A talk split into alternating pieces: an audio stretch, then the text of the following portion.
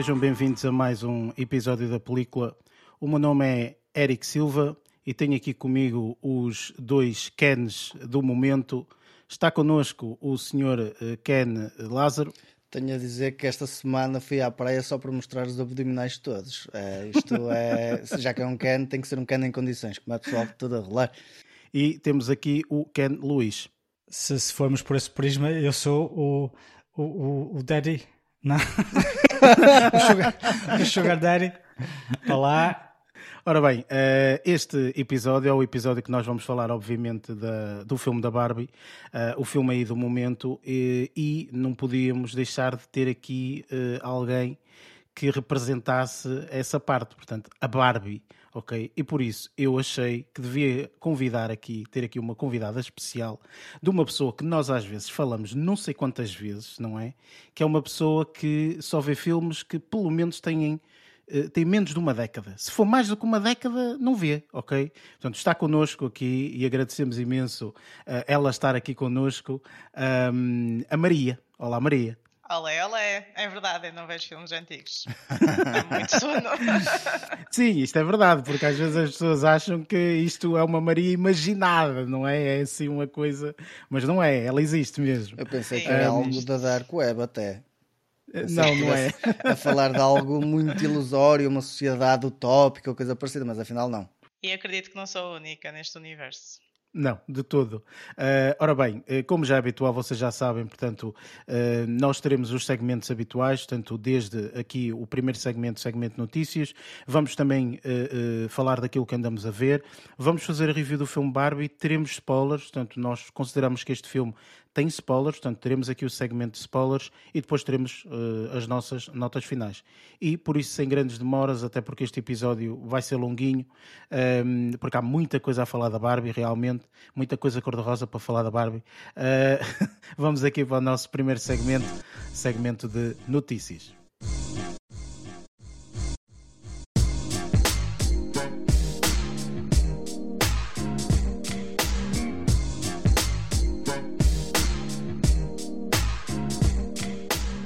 Neste segmento de notícias, falamos um pouco das notícias que eh, pá, nos causaram mais impressão e que nós eh, tivemos a oportunidade de ver durante esta, esta última semana. Eh, Questiono-te e começo aqui por ti, Lázaro, como já é habitual. O que é que tu, esta semana, tropeçaste ou qual é a notícia que decides destacar? Isto dizendo, antes de mais, que toda a gente tem notícias, não é? Por isso, É, força. É, isto, é- isto é. Esta semana parece que está tudo preenchido. semana mas pronto, cheia, uma é? semana preenchida. Ah, a, a minha notícia prende-se um bocadinho com, com um filme que se calhar está com um hiato já bastante grande e que muito provavelmente vamos ter a, a sequela agora. Um, e estou a falar do I Am Legend 2, em que nós temos aqui uma situação em que, pelo menos quem viu o filme, o primeiro filme que tem o um, Will Smith como ator ah, principal, temos uma situação em que o filme acaba com uma determinada situação em que não nos é revelada ah, uma, uma certa característica, um pequeno detalhe em relação ahm, a- se calhar às personagens que, que estão dentro do filme. E aqui neste, neste filme que, que vai haver o, o segundo agora, ahm, ainda não há certeza de quando é que é a data, mas pelo menos há um detalhe crucial que, que se prende com ah, os, os seres que, que habitam o planeta que estão em conjunto com, o, com a personagem do Will Smith, que vai ser confirmado, ou seja, haver uma pequena distinção entre os, os não vivos e os vivos. Que na altura parece que ficou assim um bocado no ar, nunca é revelado. Foi criada depois também uma situação de histórias alternativas para esse final, que o pessoal também ficou extremamente confuso. E isto aqui só para dar um pequeno contexto. Este, este filme é baseado em livros, ah, se não estou em erro, em romances ou em, eh, livros de terror, por assim dizer. ah, que- Romance. I Am Legend é um romance. Não é isso, quando- Não é um tu falas- romance, romance é o livro. O romance é o livro, é isso que eu estou a falar. Mas o livro, o livro é um romance, ou seja, isto, é Calma, isto foi inspirado por um, por um romance que se chama I Am Legend? Calma, calma. Quando eu digo, eu não, tá, eu não sei qual é a palavra que resume um filme, um livro de terror. É pá, um, sei lá, um drama, sei lá, uma coisa qualquer. exato, então. olha, eu disse um romance. O pessoal até ficou, até ficou. Pronto, pode haver um romance. Disseste bem, disseste bem. É um romance, eu tipo categorizo aquilo como se calhar um romance, porque é um livro de, de, de, de, sei lá. Os livros às vezes são chamados de romances. Olha, É isso. Tens os romances do Stephen King, faz conta. o- Pronto. Os do, dos- os do Tolkien, faz conta. Estás a ver? Exatamente, a ver? pronto. Co- Continuando por aí. Há uma Tudo mal eh, nomeado no meu ponto de vista, mas pronto, Também, também concordo, mas Também concordo, mas pronto, tem que seguir. Ahm, aqui prende-se então com, com os personagens que são os vivos e os não vivos, que no final do filme nunca nos é revelado e fica sempre muita incerteza. Fica até- aquela situação que me acontece também, por exemplo, no filme do Inception, que tivemos há pouco tempo aí uma pequena revelação. Ah, aqui também vamos ter, com este segundo filme, vamos ter aqui a revelação e confirmação de algumas coisas. Pronto, este detalhe inicialmente não estava colocado e não seguia tecnicamente a parte dos livros e agora já vão ser mais fiéis à parte dos livros e seguir essa onda. Vamos ter aqui o Michael B. Jordan também como personagem, mas ainda não está aqui discriminado que tipo de personagem é que ele vai desempenhar. Inicialmente havia pessoal a pensar que iria substituir a personagem que Will Smith desempenha, mas não é isso que vai acontecer. Ele irá ter outro tipo de papel, provavelmente, mas ainda não há muita coisa avançada quanto a isso. Para já, o que vai ser confirmado é aquele pessoal que ficou com a pulguinha atrás da orelha quanto à, à cena final que nunca nos é revelado como é que esses seres são ou o que é que esses seres são. Ahm, vamos ter agora aqui neste segundo filme a continuação e vamos ter aqui uma pequena revelação para dissipar essas dúvidas todas. Eu, por acaso, tenho aqui uma questão e é uma questão pertinente. Eh, e tendo em conta que temos aqui a nossa convidada especial, é, é mesmo para ti, Maria. Eu quero saber, tu já viste o filme I Am Legend com Will Smith? Acho que não. É de 2000 E agora, agora, agora, por acaso, E nem Deixa-me faço a mínima ideia se tem mais de 10 anos ou Tem, não. tem, mas- tem, tem mais de 10 anos que eu Deve acho ter- que é para aí de 2007. 2007, de qualquer das 2008. formas, em 2017 podias ter visto o filme. 2007, exatamente. isso. Não, nunca vi. 2007. Mas eu também tenho um problema. Eu não gosto muito de ver filmes. Eu sou uma pessoa mais de séries. Por isso. Pronto. Se isto ah, for então transformado numa série. correto. É, exato, é isso. Na realidade, nós se tivermos que contabilizar o número de filmes e séries, Vemos nós mais perdemos séries. muito mais tempo a ver séries É. do que a ver filmes. Ah, isso é garantido. Eh, tendo em conta que as séries são não sei quantos episódios, nós perdemos muitíssimo mais tempo a ver séries, sem sombra de dúvida. E também para não falar, para não falar eh, no facto de que a Maria já cresceu numa altura em que as séries são extremamente boas, equiparáveis a filmes, enquanto que quando nós éramos mais novos, as séries normalmente tinham sempre alguma qualidade duvidosa, enquanto as melhores produções eram todas só de filmes. Eh, Agora a Maria já pode usufruir de boas produções E para a- televisão. A, a minha questão com, com as séries e com os filmes é: tipo, o filme é uma hora e meia, duas horas e acabou. E séries, Agora são tipo, três, mas pronto, sim. Sim, sim, mas numa série é diferente. Tipo, tens um acompanhamento diferente, envolve-te muito mais. E eu gosto disso. Eu sinto que o filme é tipo, oh, é só isto. Tipo, sinto-me incompleta. Tipo, Mas olha, acabou. eu vou-te aconselhar, Maria. Tens, olha, tens romances como O Senhor dos Anéis, ok? Eh, Uhum. São tens outros. isso. eh, O Twilight, só para 4 ou 5 filmes. É verdade. Sim, é mas quando verdade, está a sair, sai tipo um de dois em dois anos. Deixa juntar e fazes isso como uma série, que é o que eu faço. Ah, mas esse não tem Tens a, a saga do Star Wars. Não Olha, gosto de Star Wars porque é antigo. não estou a perceber a tua vida. Não Muito dá. bom, muito bom, muito bom. Já tentei, eu queria bué, porque eu sou muito nerd e eu gosto bué dessas cenas. E eu queria muito ver Star Wars e não conseguia adormecer. Mas é um objetivo de vida, espero um dia conseguir. Mas- eventualmente há de conseguir. há- de conseguir. Opa, olha, quanto a esta notícia do I Am Legend 2, sinceramente, eu acho que qualquer tipo de projeto que eles façam agora com Will Smith tem que ser muito bem pensado. É. é? Tem que ser um projeto que não tem que ir para, hum, para o- o- os Oscars, porque ele já foi banido da academia, eh, tendo em conta a proeza que fez aqui há, há- há cerca de dois anos atrás, Hum, e por isso, eh, portanto, é, um- é um- é sempre com muito eh, pezinhos de lã.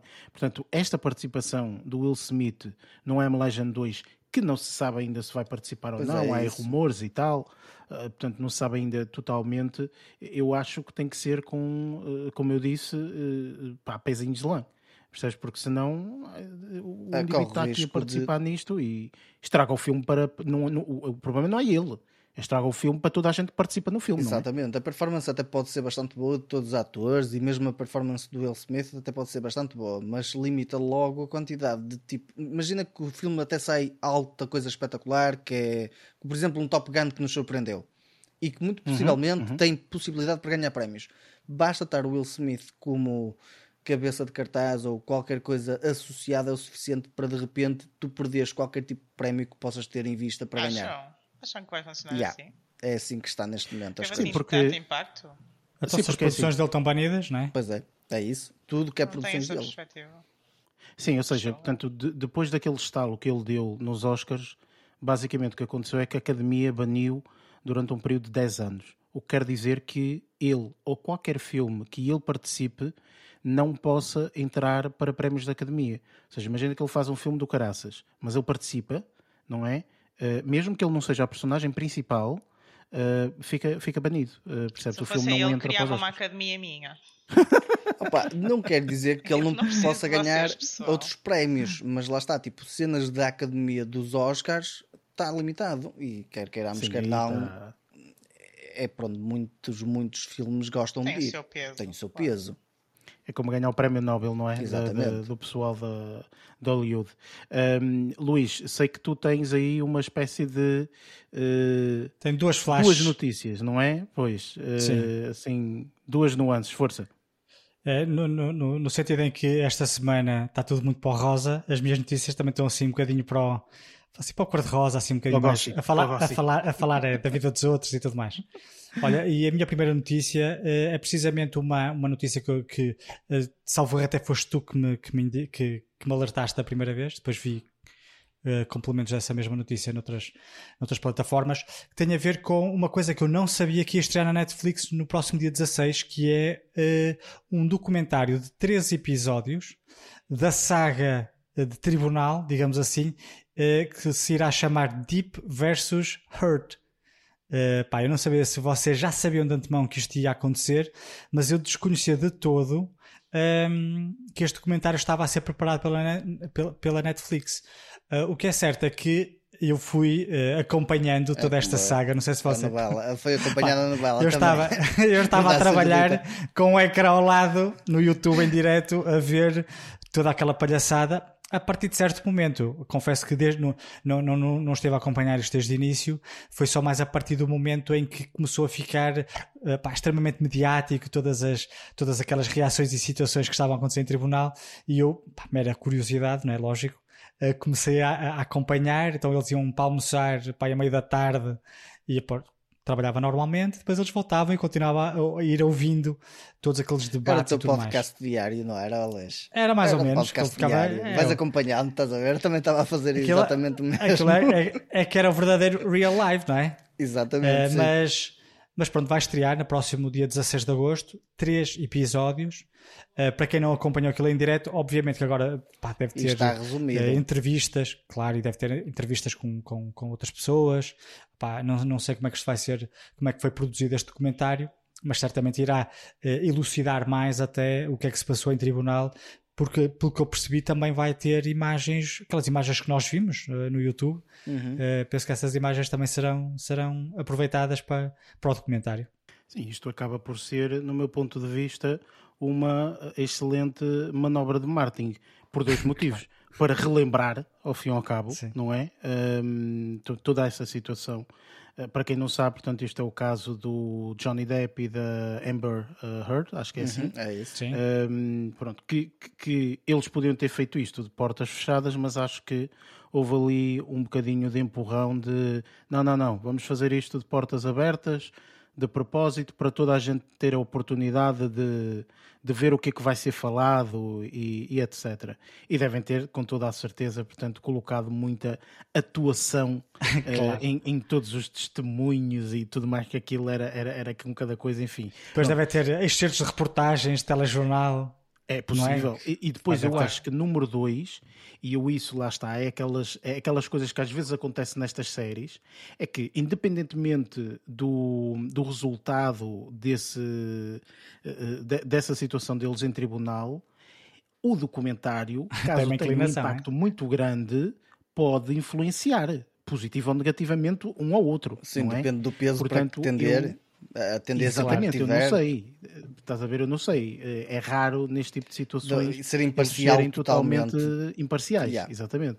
Por isso, opá, a ver vamos, mas eu pessoalmente que confesso que fui sabendo uma notícia ali, outra notícia acolá, ou seja, não estava a seguir uh, todos os minutos ali como, como o Luís fazia com o seu podcast diário, mas eu uh, pessoalmente estou interessado em ver o documentário para realmente, portanto, uh, conseguir perceber tudo desde o princípio até o fim. Opa, sei só aquelas coisas básicas que ele disse e que ela disse, mas eu quero, quero ver mesmo o documentário porque acho que, que, que, vai ser muito, muito engraçado. E até fui eu que te mandei a mensagem Foste. a dizer: Olha, olha que vai sair aqui tá, este documentário tão fixe.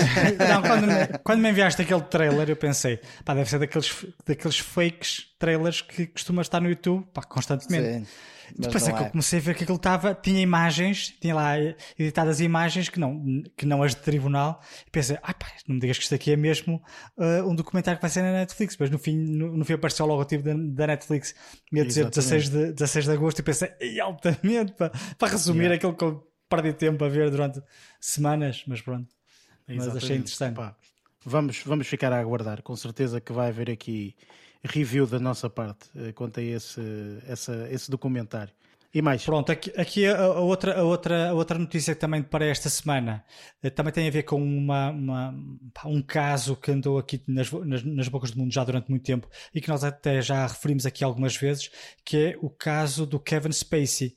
As uhum. alegações de, de má conduta sexual a qual ele foi um, ehm, acusado há alguns anos, uh, saiu agora o verdito no passado dia 26 Uh, e uh, o Kevin Spacey foi ilibado de todas as, as, as, acusações de abuso sexual ao qual estava a ser acusado. Uh, uhum. Ou seja, todos os projetos que ele ia fazer foram cancelados. a prestação dele no House of Cards também foi, ele foi despedido, né, da Netflix. tudo para chegarmos à conclusão que, eventualmente, lógico que isto aqui também tem uma série de, de contornos que a gente possa, podemos não concordar, se calhar foi tudo por água abaixo desnecessariamente. Mas pronto, era um ator que eu gostava bastante, mas pronto. Eu acho que este tipo de notícias requer sempre que nós vejamos a mesma por uh, dois prismas. Ou seja, vemos inicialmente o prisma de toda esta uh, comunidade, sociedade, sei lá, nem sei muito bem como dizer isto, dos cancelamentos, dos movimentos Me Too e dessas coisas todas, que atenção, não estou a dizer que seja errado, muito pelo contrário, um, mas que também uh, entramos numa época em que basta eu dizer uh, fulano de tal uh, é culpado de A, ok? Whatever. E as pessoas assumem imediatamente que essa pessoa é culpada. Ou seja, é um bocado aquela situação em que se costuma dizer tu és inocente até provar o contrário. Aqui é exatamente o contrário, ou seja, nós revertemos atualmente com as cenas sociais e as redes sociais e o impacto de uma partilha uh, uh, uh, ridícula que nós temos essa capacidade atualmente de fazer o contrário. Tu és culpado até provar seres inocente.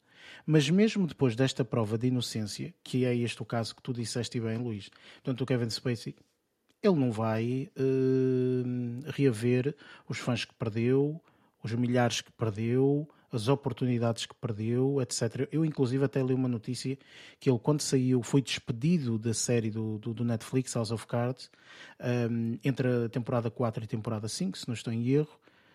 Um, basicamente, ele teve que pagar uma indemnização de milhões, uhum. 30 milhões, 30 uma coisa milhões, qualquer. Eu ia dizer isso, por acaso porque realmente ele, pronto, como, como uh, uh, foi uma pessoa que denegriu aquela imagem daquela série ou whatever, em termos de publicidade, porque eles devem, pá, devem ensinar coisas. Eles, quer dizer, eles devem ensinar coisas que nem sabem, não é? Uh, mas Sim. pronto, enfim, tu assinas lá uma cláusula qualquer que diz que se tu fizeres alguma coisa que tenha danos depois para a série, depois és, pá, pagas ali um, a indenização, tens ali um prejuízo. Tens que compensar e pronto, as perdas deles. Sim, exatamente. Ou seja, e isto, neste momento, que ele foi considerado uh, inocente, e depois, claro, que pode vir muita gente dizer: Ah, mas ele foi considerado inocente perante um júri, isso não quer dizer que ele tenha sido realmente inocente. É pá, eu não estava lá. Mas é a justiça lá nos Estados Unidos. É assim Exatamente, assim mas é a justiça. Não, foi, foi em Inglaterra. Foi em Inglaterra? Os, os casos aconteceram todos em Inglaterra e aparentemente. Uh, foi? Sim, mas, mas, Sim. mas ele estava a ser julgado em Inglaterra. O sistema funciona da mesma okay. maneira. É igual, por acaso não sei. É. É, portanto, mais uma vez, seja, em Londres, precisamente. Eu acho aqui que é, é, isto é um bocadinho uma chapada para todos nós. ok? Tipo, isto não, nem, nem é para ele. Eu acho que isto é uma chapada para todos nós e um bom exemplo de que nem sempre nós assumirmos que por eu vir para a internet e dizer ah, fulano de tal fez má, quer dizer que tenha feito. Ok? Portanto, eu posso ter más intenções e dizer isso para denegrir a imagem da pessoa, etc.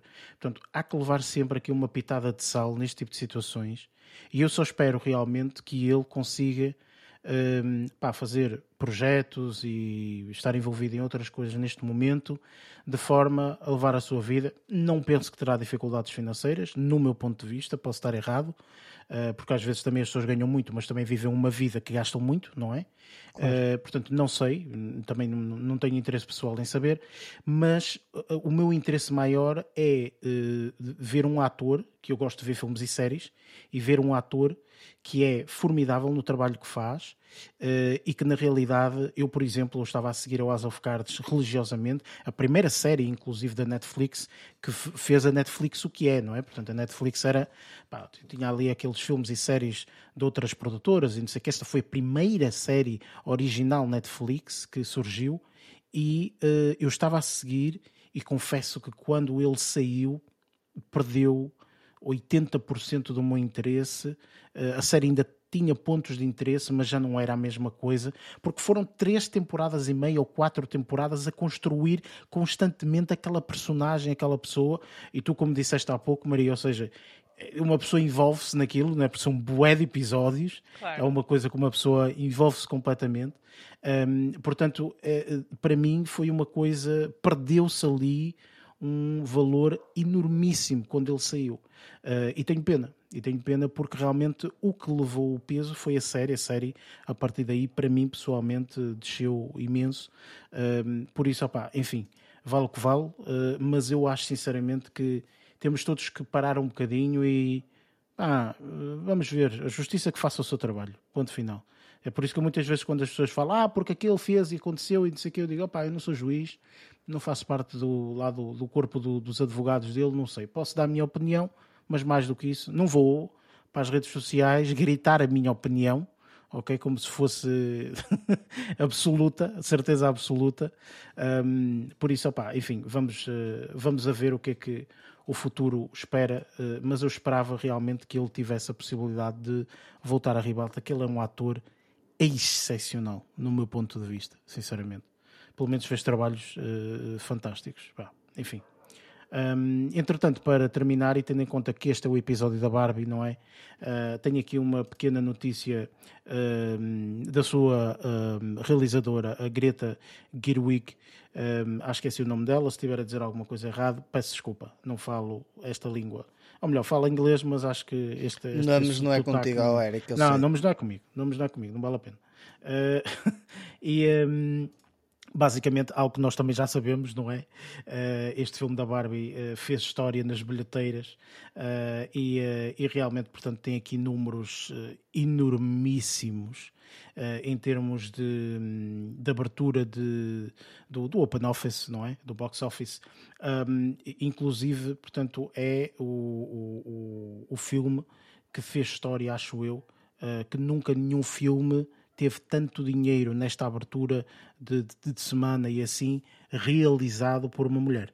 Portanto, uh, uhum. este filme uh, fez, fez história nesse sentido. Uh, se fez com, com, com louros ou não, uh, seguir nós vamos dar a nossa opinião relativamente ao filme e depois logo saberão. Mas, mas pronto, está na, no livro dos recordes, não é? Relativamente a isso, fez uma tonelada de dinheiro. Pronto, fez muito dinheiro. Uh, para cima de 10 euros, fácil.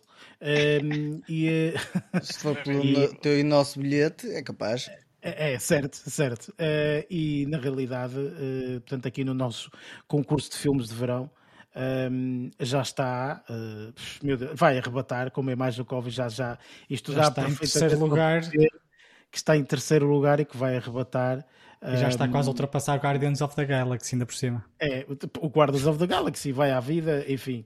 E o, e o Spider-Man Across the Spider-Verse também uh, vai, porque neste momento é o filme que está mesmo no topo, uh, portanto, a nível de filmes de verão. Por isso, opá, enfim, é o que é. Um, mas achei que a notícia uh, é importante também, porque, opá, querendo ou não querendo, acaba Faz por parte. ficar para a história. Sim, acaba por ficar para a história. Se o filme é bom ou não, isso logo falaremos, mas um, pá, fica para a história.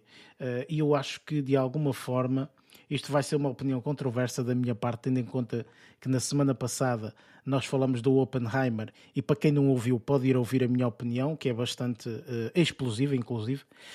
Um, portanto, uh, eu acho que houve uma certa alavancagem okay, relativamente ao Oppenheimer por causa da Barbie e não ao contrário, que era o que eu achava que poderia acontecer.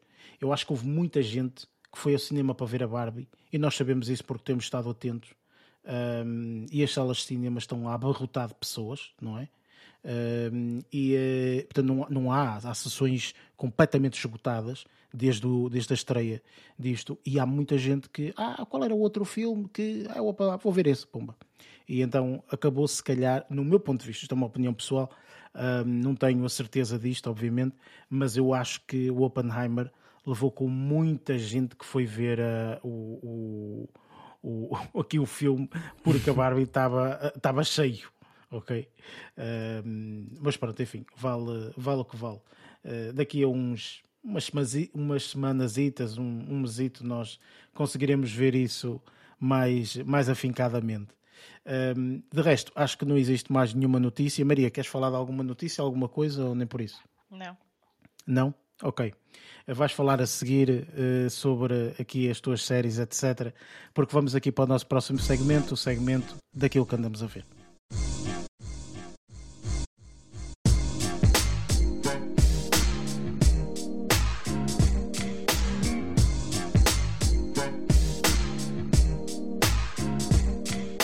Chegamos aqui ao segmento daquilo que andamos a ver, onde falamos exatamente disso. Portanto, falamos das coisas que tivemos oportunidades de ver esta, esta semana.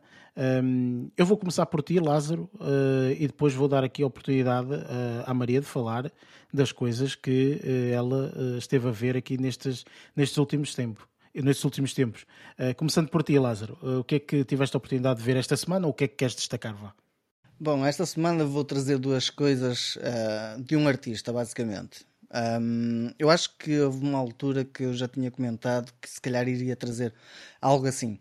E aqui vou começar primeiro pelo documentário e depois, se calhar, vou acabar no filme. Um, o documentário é um documentário que está na Apple TV Plus que se chama Still, a Michael J. Fox Movie.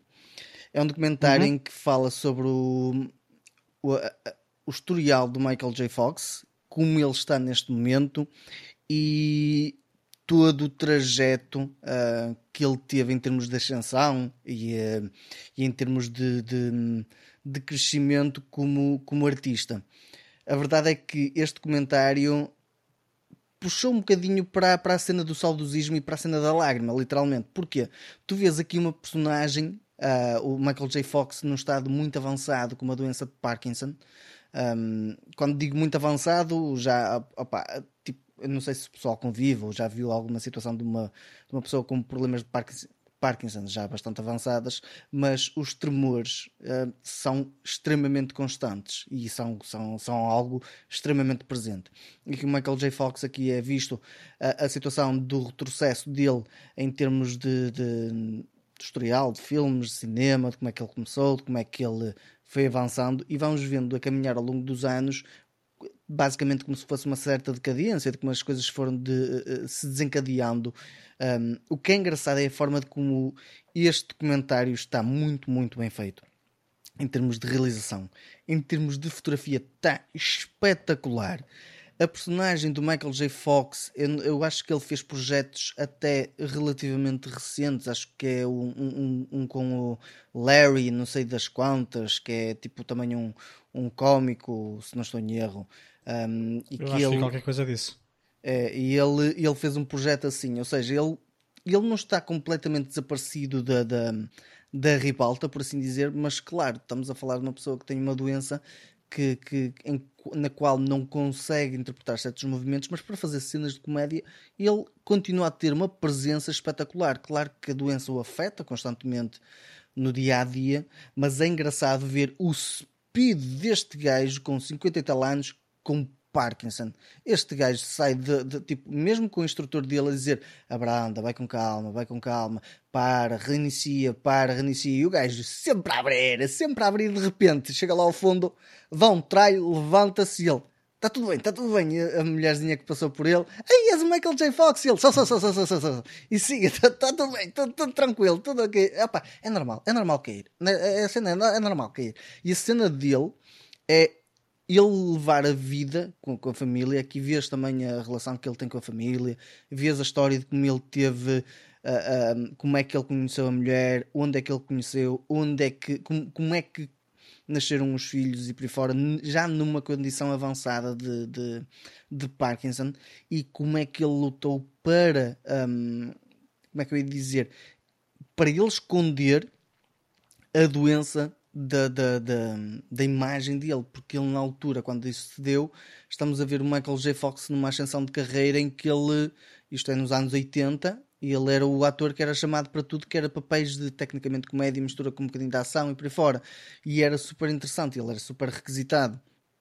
A verdade é que depois de ele assumir a doença, as coisas começaram a descambar um bocadinho, porque lá está, tipo, um, também começou a ter que olhar para ele e nessa altura foi quando, quando ele assumiu a doença, foi quando ele já estava mesmo uh, no, no, limite, por assim dizer. Dito isto, uh, uh, acho que este documentário está muito bem feito, está bem conseguido em termos de, de banda sonora, todos os recaps que foram buscar, todos, toda a imagem, a, a, fotografia, acho que aqui está espetacular. E, muitas vezes o pessoal pensa na situação de é, como é que é possível um, um, documentário em termos de fotografia, um documentário biográfico em termos de fotografia. Falo isto porquê? Porque há aqui planos feitos com, com Michael J. Fox, não da parte de, dele de caminhar, mas toda a narrativa de como é que foi construída de planos acessórios de B-roll está muito bem encaixado. Parece que estás mesmo dentro da, da, da, cena de um regresso ao futuro, mas com o Michael J. Fox em pequeno, estás a ver? Um, e isso está super engraçado. Um, e acaba por ser um documentário extremamente interessante. É um documentário de uma hora e meia, é verdade, mas é um documentário super interessante, muito easygoing. Ficas completamente embrenhado na história dele e, uh, e acaba por ser extremamente interessante ver como é que ele uh, adotou a filosofia dele perante as coisas e perante mesmo a doença, enquanto que estava a trabalhar quase três, três, a fazer dois filmes, dois filmes, uma delas é engraçado porque a série que ele estava a fazer estava mesmo, ao mesmo tempo a gravar à noite com o eh, com o Spielberg para fazer o filme do Regresso ao Futuro, o primeiro ainda. Ou seja, ele saía de gravações, entrava logo em gravações, dormia duas horas para depois logo seguir de manhã se levantar para gravar a cena da série que ele estava a fazer e depois logo a seguir outra vez ir para, para o filme. Ou seja, isto constantemente. Claro que tudo que tem um rastilho destes eventualmente vai dar, eh, vai rebentar, pronto, e foi o caso dele. Uh, mas aconselho vivamente a ver este, a ver este, a ver este projeto porque está muito, muito interessante. Eu por acaso agora falaste do Michael J. Fox e eu lembro-me uh, do, do, de uma das últimas participações dele, se vocês forem ver até o IMDB tem lá, uhum. que é uh, foi, foi muito inteligente a utilização dele nessa, nessa série que é uma série que eu vi que gostei bastante, que se chama The Good Wife. Okay? Portanto, é uma uhum. série muito interessante. Um, e uh, nessa série, grupo de advogados, etc., portanto, foca-se e centra-se na vida de uma, de uma advogada um, e então ela de vez em quando, portanto, nós vemos aquela historiazinha deles irem ao tribunal e não sei quantos, e ele faz de um advogado de, da outra equipa, ok? Portanto, se é de defesa, ele faz de acusação, se é de acusação, ele faz de defesa, por aí, pronto. E então é muito engraçado porquê? Porque ele. Um, como tem o um problema de Parkinson, ok? Está sempre, como tu disseste, bem, uhum. está sempre a tremer e etc. Então ele utilizava isso em seu favor como advogado, ok? Ah, isto okay. porquê? Porque se virava para o juiz e dizia sempre isto assim: Sr. Juiz, estes tremores que está a ver eh, são coisas incontroláveis e não Vês isso também no, no, no, documentário. Ele fazia isso na série de forma o juiz a ficar uh, lado com pena, ou sei lá, do lado dele, não sei, estás a perceber? Opa, era de engraçado. Então, basicamente, sempre que um, aquela advogada o apanhava, já sabia da história, que ele no início de cada argumento era assim: Sr. juiz, estas tremores e não sei o quê, tipo, era sempre o que ele utilizava. Era tu vês isso, neste documentário, tu vês essa cena específica que estás a falar, é muito engraçado porque, tipo, é, vai mostrando vários projetos que ele fazia depois de assumir a situação da doença, estás a ver? Uhum. Um, e isso acaba por ser também extremamente interessante. Opa, eu honestamente acho que vale extremamente a pena ver este, este pequeno documentário.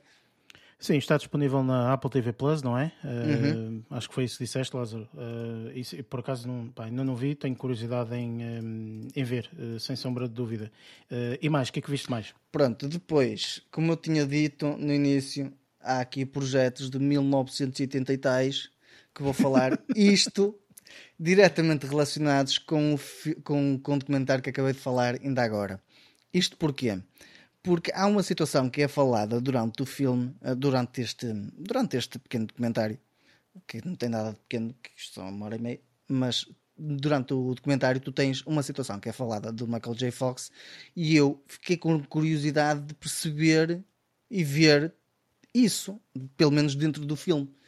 E tem graça que durante, durante a semana, pouco depois de ter, dado, ter visto o documentário, estava a dar o filme, já não me lembro se não estou em erro, se foi no AXN ou se foi no Cinemundo.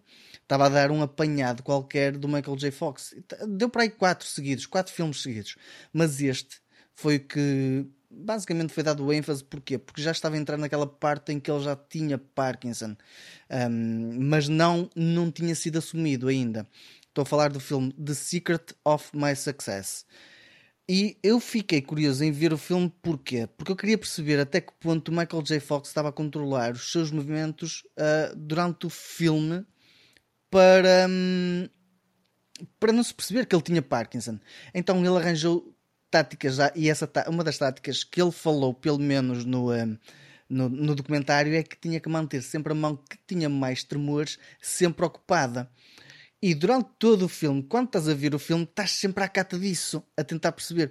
O filme acaba por ser até relativamente divertido. Claro que é no contexto de 1980, é aquela cena de de, de crescimento de Nova York uh, com, com aquela, uh, aquela parte mais industrial, mas industrial, quando digo industrial, é aquele financial bem enraizado de aquisições de empresas, de trocas comerciais, é Wall Street, não é do Wall Street, do Wall Street. Exatamente. É? E é, estamos a falar de uma pessoa que vem de um, de um, de um elemento como o campo e que tenta se ingrar num mundo como este, que não é nada fácil, tendo em conta do, o background que tem. A parte mais castiça é como ele é um manhoso e como é que ele tem que fazer uma vida completamente um, di diferenciada para cada, para cada personagem com, que ele, com quem ele se encontra e ele só consegue aceder a isso porque tem um tio em Nova York.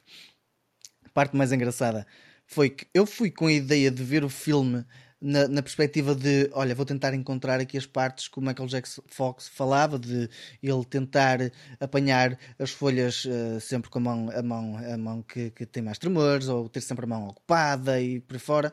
Caraças, eu acabei foi por ficar absorvido no caraças do filme e não percebi metade delas. Houve algumas que apanhei, efetivamente houve algumas que eu apanhei, mas o filme até acaba por ser divertido, entretador que chegue. Claro que quando digo isto é a tal situação de falarmos no Michael J. Fox de 1980 e, isto é um filme de 1987, por favor. Uh, é, é um filme que toda a gente sabe que aqui a Maria não vai ver. Não, não. E, e sabem não. que só para saberem, eu nem sequer conheço o ator, estou a olhar para a cara dele. Ai, Jesus, que deu-me livre. Deu-me livre. Que facada Pronto. no coração. Olha, peraí, peraí, peraí. Mas peraí, deixa-me só questionar. Peraí, Lázaro. Uh, conhece Maria? Futuro, não. Uh, Pois, os filmes do Regresso ao Futuro, ou nem por isso. eu nunca gostei de ficção científica porque achava que era mesmo mal feito, percebem? E antigamente os filmes de ficção científica eram mesmo mal feitos. Efeitos Mas às vezes o que, que é, é, isto sou eu, isto sou eu a tentar convencer Maria, reparem.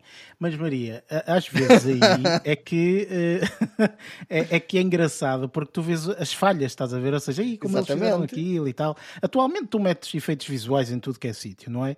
Mas antigamente não, não tinhas essa possibilidade. Então às vezes é engraçado ver um filme antigo nessa perspectiva. Eh, no teu caso, eh, presumo que não achas piada nenhuma, não é? Zero piada. E mesmo hoje em dia, desculpa, só um comentário. Mesmo hoje em dia há coisas que eles fazem tipo que são tão mal feitas que me incomodam. Tipo, não sei ah, mas isso incomoda bem. toda a gente. Isso é toda a sim. gente. mas, sim, mas é de género, eles têm a tecnologia para fazer muito melhor e fazem tipo coisas mesmo horríveis. Isso depois tem a ver com o valor que tem disponível, mas e por isso é que nós estávamos a dizer que ao veres um filme de 1990, os, os, os Regresso ao Futuro já são da década de 90, salvo erro. Não, mas 89, um 86 acho eu o primeiro e depois os outros é que já saíram para aí 89, é? ah, 90. O primeiro é de 80 e depois eh, yeah. os, os, outros saíram dos anos 90. Ao ver esses filmes, para além de serem filmes bastante interessantes no que diz respeito à, à narrativa, tu quando vês essas falhas na, na, nos efeitos visuais, tu sabes que é da, por causa da década, mas ainda assim algumas coisas são bastante, pá, uh, bastante interessantes de se ver. Yeah, mas eu acho que sofro de ADHD, então, tipo, essas coisas acontecem eu, para ver um filme desses, tinha que tipo, estar a jogar ao mesmo tempo ou estar no telemóvel, não conseguia. Adormecia. Tomas um Shanax e vês Regresso ao Futuro. Funciona não também. Não consigo, não consigo. E esse tipo de filme já tem que estar com outra pessoa ao lado para tentar, para te dando pontapés, não é? Para, para te estás acordado. tentar ver. E mesmo assim não sei se consigo ficar acordado. Isto, isto é engraçado porque é assim, eu já, e, e pronto, enfim, eu conheço a Maria já há alguns anos e eu sempre achei muito extraordinário esta capacidade dela de não conseguir ver filmes com pelo menos 10 anos. E na brincadeira trouxe isto aqui para o podcast. E algumas pessoas achavam que isto era mentira. Tipo, não existe uma pessoa assim, ó oh, Eric, pelo amor de Deus. Existe, existe, está aqui. e há pessoas assim, ok? Portanto, que não veem. E não tem nada de mal, atenção. E há pessoal é um que não gosta whatever. de ficção, gosta de coisas mais, mais realistas ou coisa parecida. Cada um tem os seus sim, gostos. Sim, sim.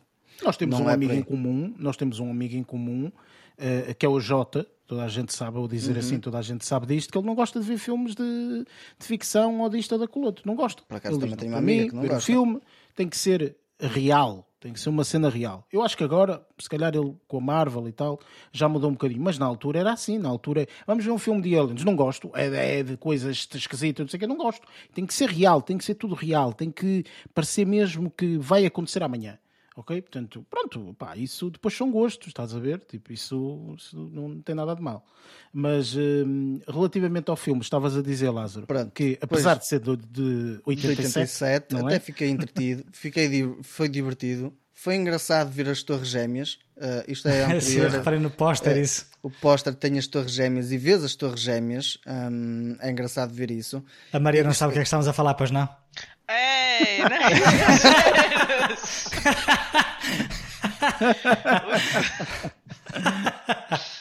Estou a brincar, eu sei. Sim, era bem pequenina, tinha pai 10 anos quando eles eu, já, eu já trabalhava nessa altura. Mas um, o filme até acabou. Lá está, tipo, eu fui com um pretexto de tentar perceber se o Michael J. Fox fazia aquilo efetivamente e ele efetivamente fazia. Dá para perceber, mas em metade das cenas eu acabei por ficar abstraído nas, na, na, na, história, na, na, na brincadeira que acontece. Em algumas partes até deu para rir. Um, e honestamente eu não me lembro de ter visto este filme mais cedo. Acho que não, acho que nunca vi. Um, também se calhar na altura também a RTP não passava. Eu não, a RTP tinha um gajo conseguir ter a RTP disponível para ver, porque isto é um filme de 87. Um, mas o filme com o Michael J. Fox ele é divertido e ver comparar principalmente a personagem que ele é no filme ou o estilo. Eu, eu, o Michael J. Fox eu acho que seria aquele ator que tem sempre aquele mesmo aquele, aquele perfil sempre associado daquela maneira na altura e nos dias de hoje tu se fores ver claro que no documentário é uma cena documental não é propriamente uma cena de de, de, de ficção pronto não dá para perceber se ele está, se está a representar ou coisa parecida mas o perfil dele é sempre aquela cena de boa vibe e tu notas isso tanto no filme como no, eh, no, eh, no documentário. E isso é que foi, foi engraçado e eu quis ressalvar estes, eh, estes dois, dois projetos, por assim dizer, um já bastante datado, mas o outro mais recente, porque honestamente fiquei surpreso com, com, com as coisas que eu vi, porque opa, não estava a contar que fossem uma delas bastante boa, ou excelente até, e a outra tipo relativamente boa, até interessante e divertida até. Que não, que não, pá, a ideia nem era estar a contar com um filme de 87 fosse divertido, mas acabou por ser divertido que havia para, para mim. E pronto, fica aqui a recomendação do Lázaro, uh, não para ti, Maria, obviamente, não é? Uh, porque não vais ver o filme, uh, mas aqui a recomendação deste, deste filme do, do Michael J. Fox. E agora vou-te dar a possibilidade, diretamente a ti, Maria, de dizeres o que é que andas a ver e tudo mais. Antes disso, eu por acaso, isto é curiosidade minha, ok? Porque acho que nunca falamos sobre isto, mas que tipo de serviço de streaming é que tu tens? Eu? Ou seja, que tens subscrito, mais ou menos, sim. Tenho Netflix, tenho Disney Plus, tenho Amazon Prime. Uhum. E acho que é isso. Sei que existe da Apple, não tenho. Acho que é só isso que tenho. Ok, Existe pronto. Isto, isto é uma curiosidade minha. Isto é uma curiosidade minha porque eu às vezes fico curioso em saber quantos serviços de streaming eh, as pessoas têm. Pronto, sem ser amante de cinema e, e, de séries, porque isso nem vale a pena, porque isso tens todos os streamings e mais alguns, enfim, não é? Mas uh, na realidade fico com, com, com curiosidade. Uh, aquilo que eu te disse antes de termos começado é: epá, escolhe aí duas ou três séries, no caso acho que vais falar de três séries, não estou em erro, porque já disseste que não és muito dado a, a, a filmes, um, por isso uh, estás à vontade para escolher aqui três séries uh, que tu, que tu pá, não tem que ser de agora, obviamente, não é? Uh, tendo em conta que és aqui a convidada especial. Uh, por isso, força, a tua primeira série.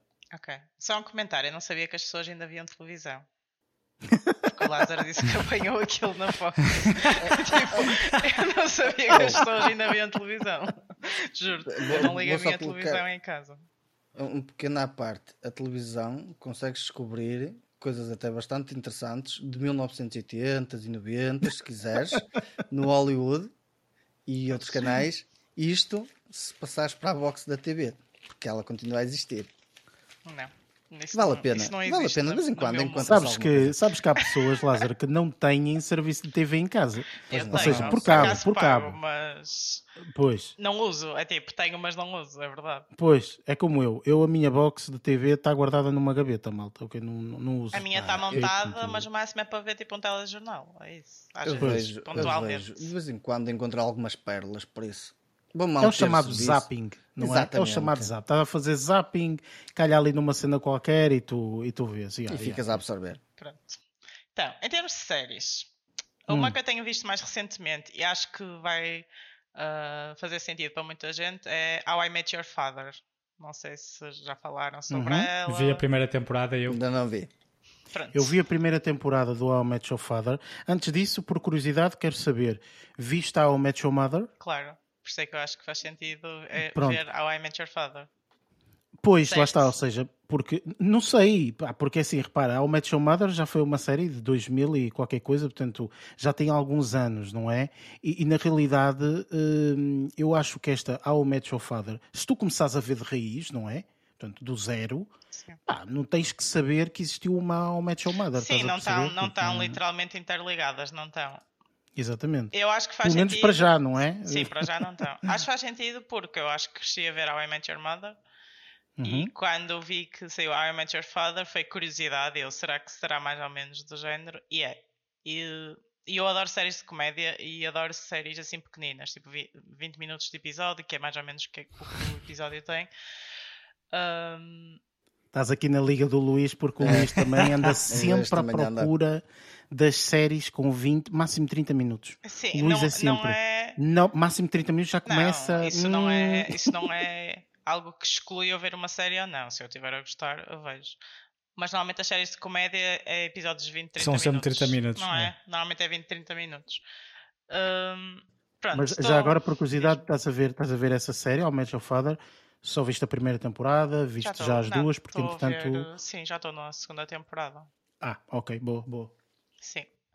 Uh, porque eu gosto de ver séries e filmes para me entreter e desligar mesmo literalmente do mundo. Por isso é que, tipo, para mim, uma série destas é brutal. que eu não tenho que pensar, vejo aquilo, isto é ridículo, tem imensa piada, adoro. É isto, é isto que eu sinto. Claro que ali o objetivo é descobrir quem é que será o pai, porque claro. um, não, nenhum de vocês está a ver a série, pois não? Não, viram a primeira Eu vi a primeira temporada. Ainda não vi, ainda não vi, só vi How I Met Your Mother. Eu vi a primeira temporada e acho sinceramente que uh, não sei, isto, isto pronto, enfim, eu vi a primeira temporada por curiosidade, não é? Porque também vi ao Match Mother, uh, achei interessante. Eu acho que o Luís viu mais ou menos da mesma forma, também por curiosidade sim. e tudo mais. E acho que foi assim um, começou para toda a gente, sinceramente. Sim, uh, e depois, quando estreou agora a, a, a segunda temporada, opa, confesso que não tive tanta vontade de voltar a, a ver. Percebes? Ou seja, não tive aquela vontade. Eu acho que é uma de... série muito de menina, sinceramente, porque depois tem ali os hum. romances e tu queres saber se eles vão ficar juntos ou não, apesar de ter sempre aquela parte das piadas e retrata um bocado também a situação de dating atual, porque aquilo basicamente é, é nos anos que nós estamos. Um, e obviamente quero saber quem é que vai ser o pai. É essa a questão. Mas isso vais espero saber que não se a série tipo for... 13 temporadas, mas espero pois. que pareça. Era isso que eu ia dizer. O que eu ia dizer é que eu acho que se a série, das duas, uma, ou a série não tem sucesso e vai acabar já numa próxima ou numa quarta ou qualquer coisa assim, yeah. ou então se a série tiver sucesso, prepara-te para ficares aqui 10 anos para saberes quem é o pai. Ok? Por isso pois. vai ser eh, difícil saber. O que eu acho que todas as semanas acontece é tu esqueces que o propósito da série é descobrir quem é o pai, porque aquilo pois. são tipo episódios muito uh, singulares, cada episódio é um episódio Uhum. Depois tens aquele fio condutor que é um, a senhora do Sex and the City, que não, a Samantha, que também é acho que é algo que puxa muito pelas mulheres que cresceram a viver sexo e a cidade. É tipo, ok, Pera, a Samantha, a Samantha entra? Sim, ela é, não, é mãe. Ela é mãe. Ah, pois é, é verdade, já me tinha esquecido, é verdade. É verdade, é ela verdade, é que, sim, ela sim, que está tá a narrar a história. Exato, e é ela é verdade, é super é engraçada e é tipo um ícone para todas as mulheres. Portanto, isso também puxa imenso. Um, e sim, estou a gostar.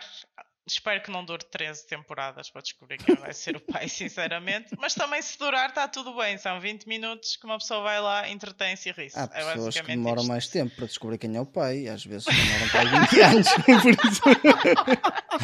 Há pessoas que morrem sem saber.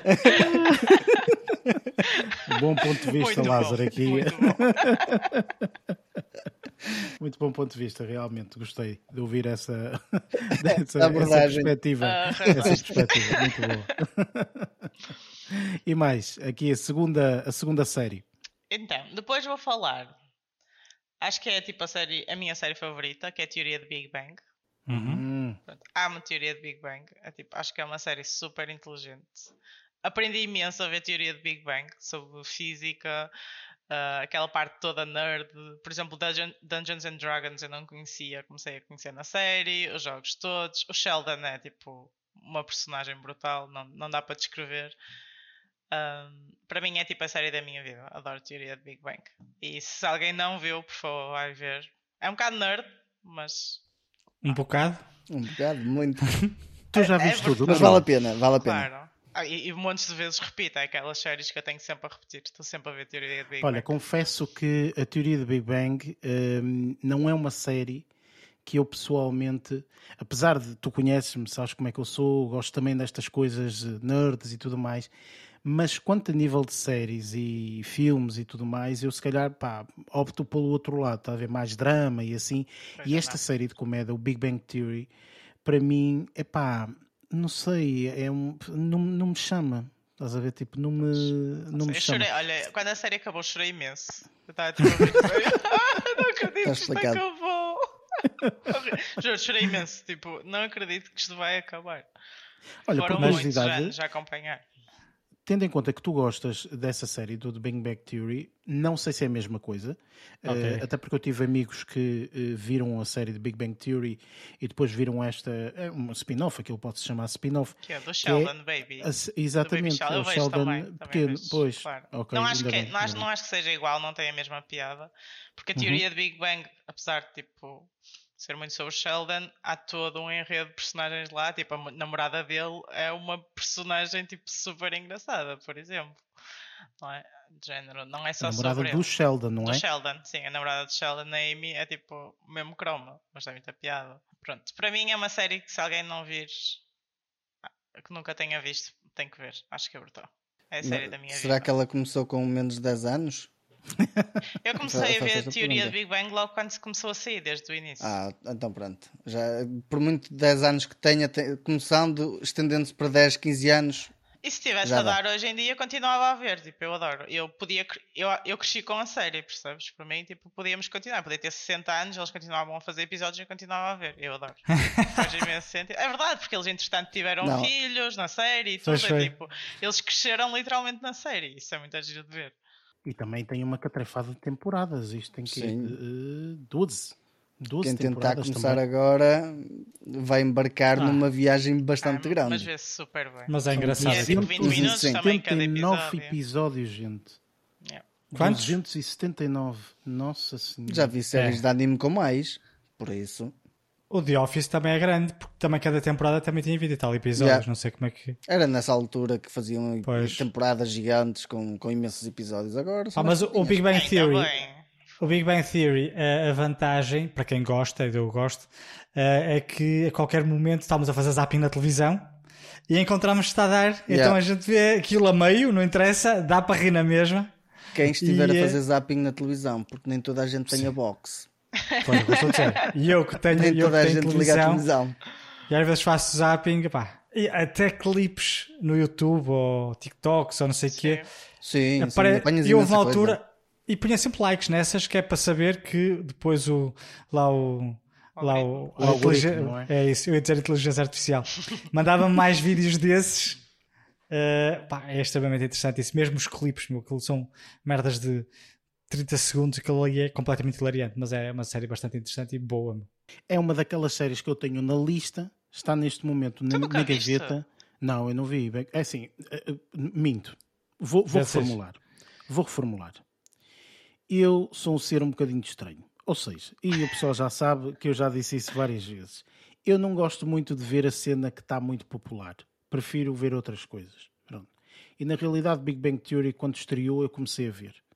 Valeu a pena. Vi ali tipo quase uma, uma temporada inteira. Ok? Portanto, eu vi eh, tudo, ok? Ou, ou quase tudo. Se não vi tudo, vi quase tudo. E depois, entretanto, explodiu um pouco. Ah, é tão boa, tão geek, tão isto, tão aquilo outro. E ok, tudo bem, a série fala de algumas coisas e realmente é muito geek e tudo mais, não digo o contrário. Só que começou a ficar demasiado aquilo e eu, epá, vou ver outras coisas.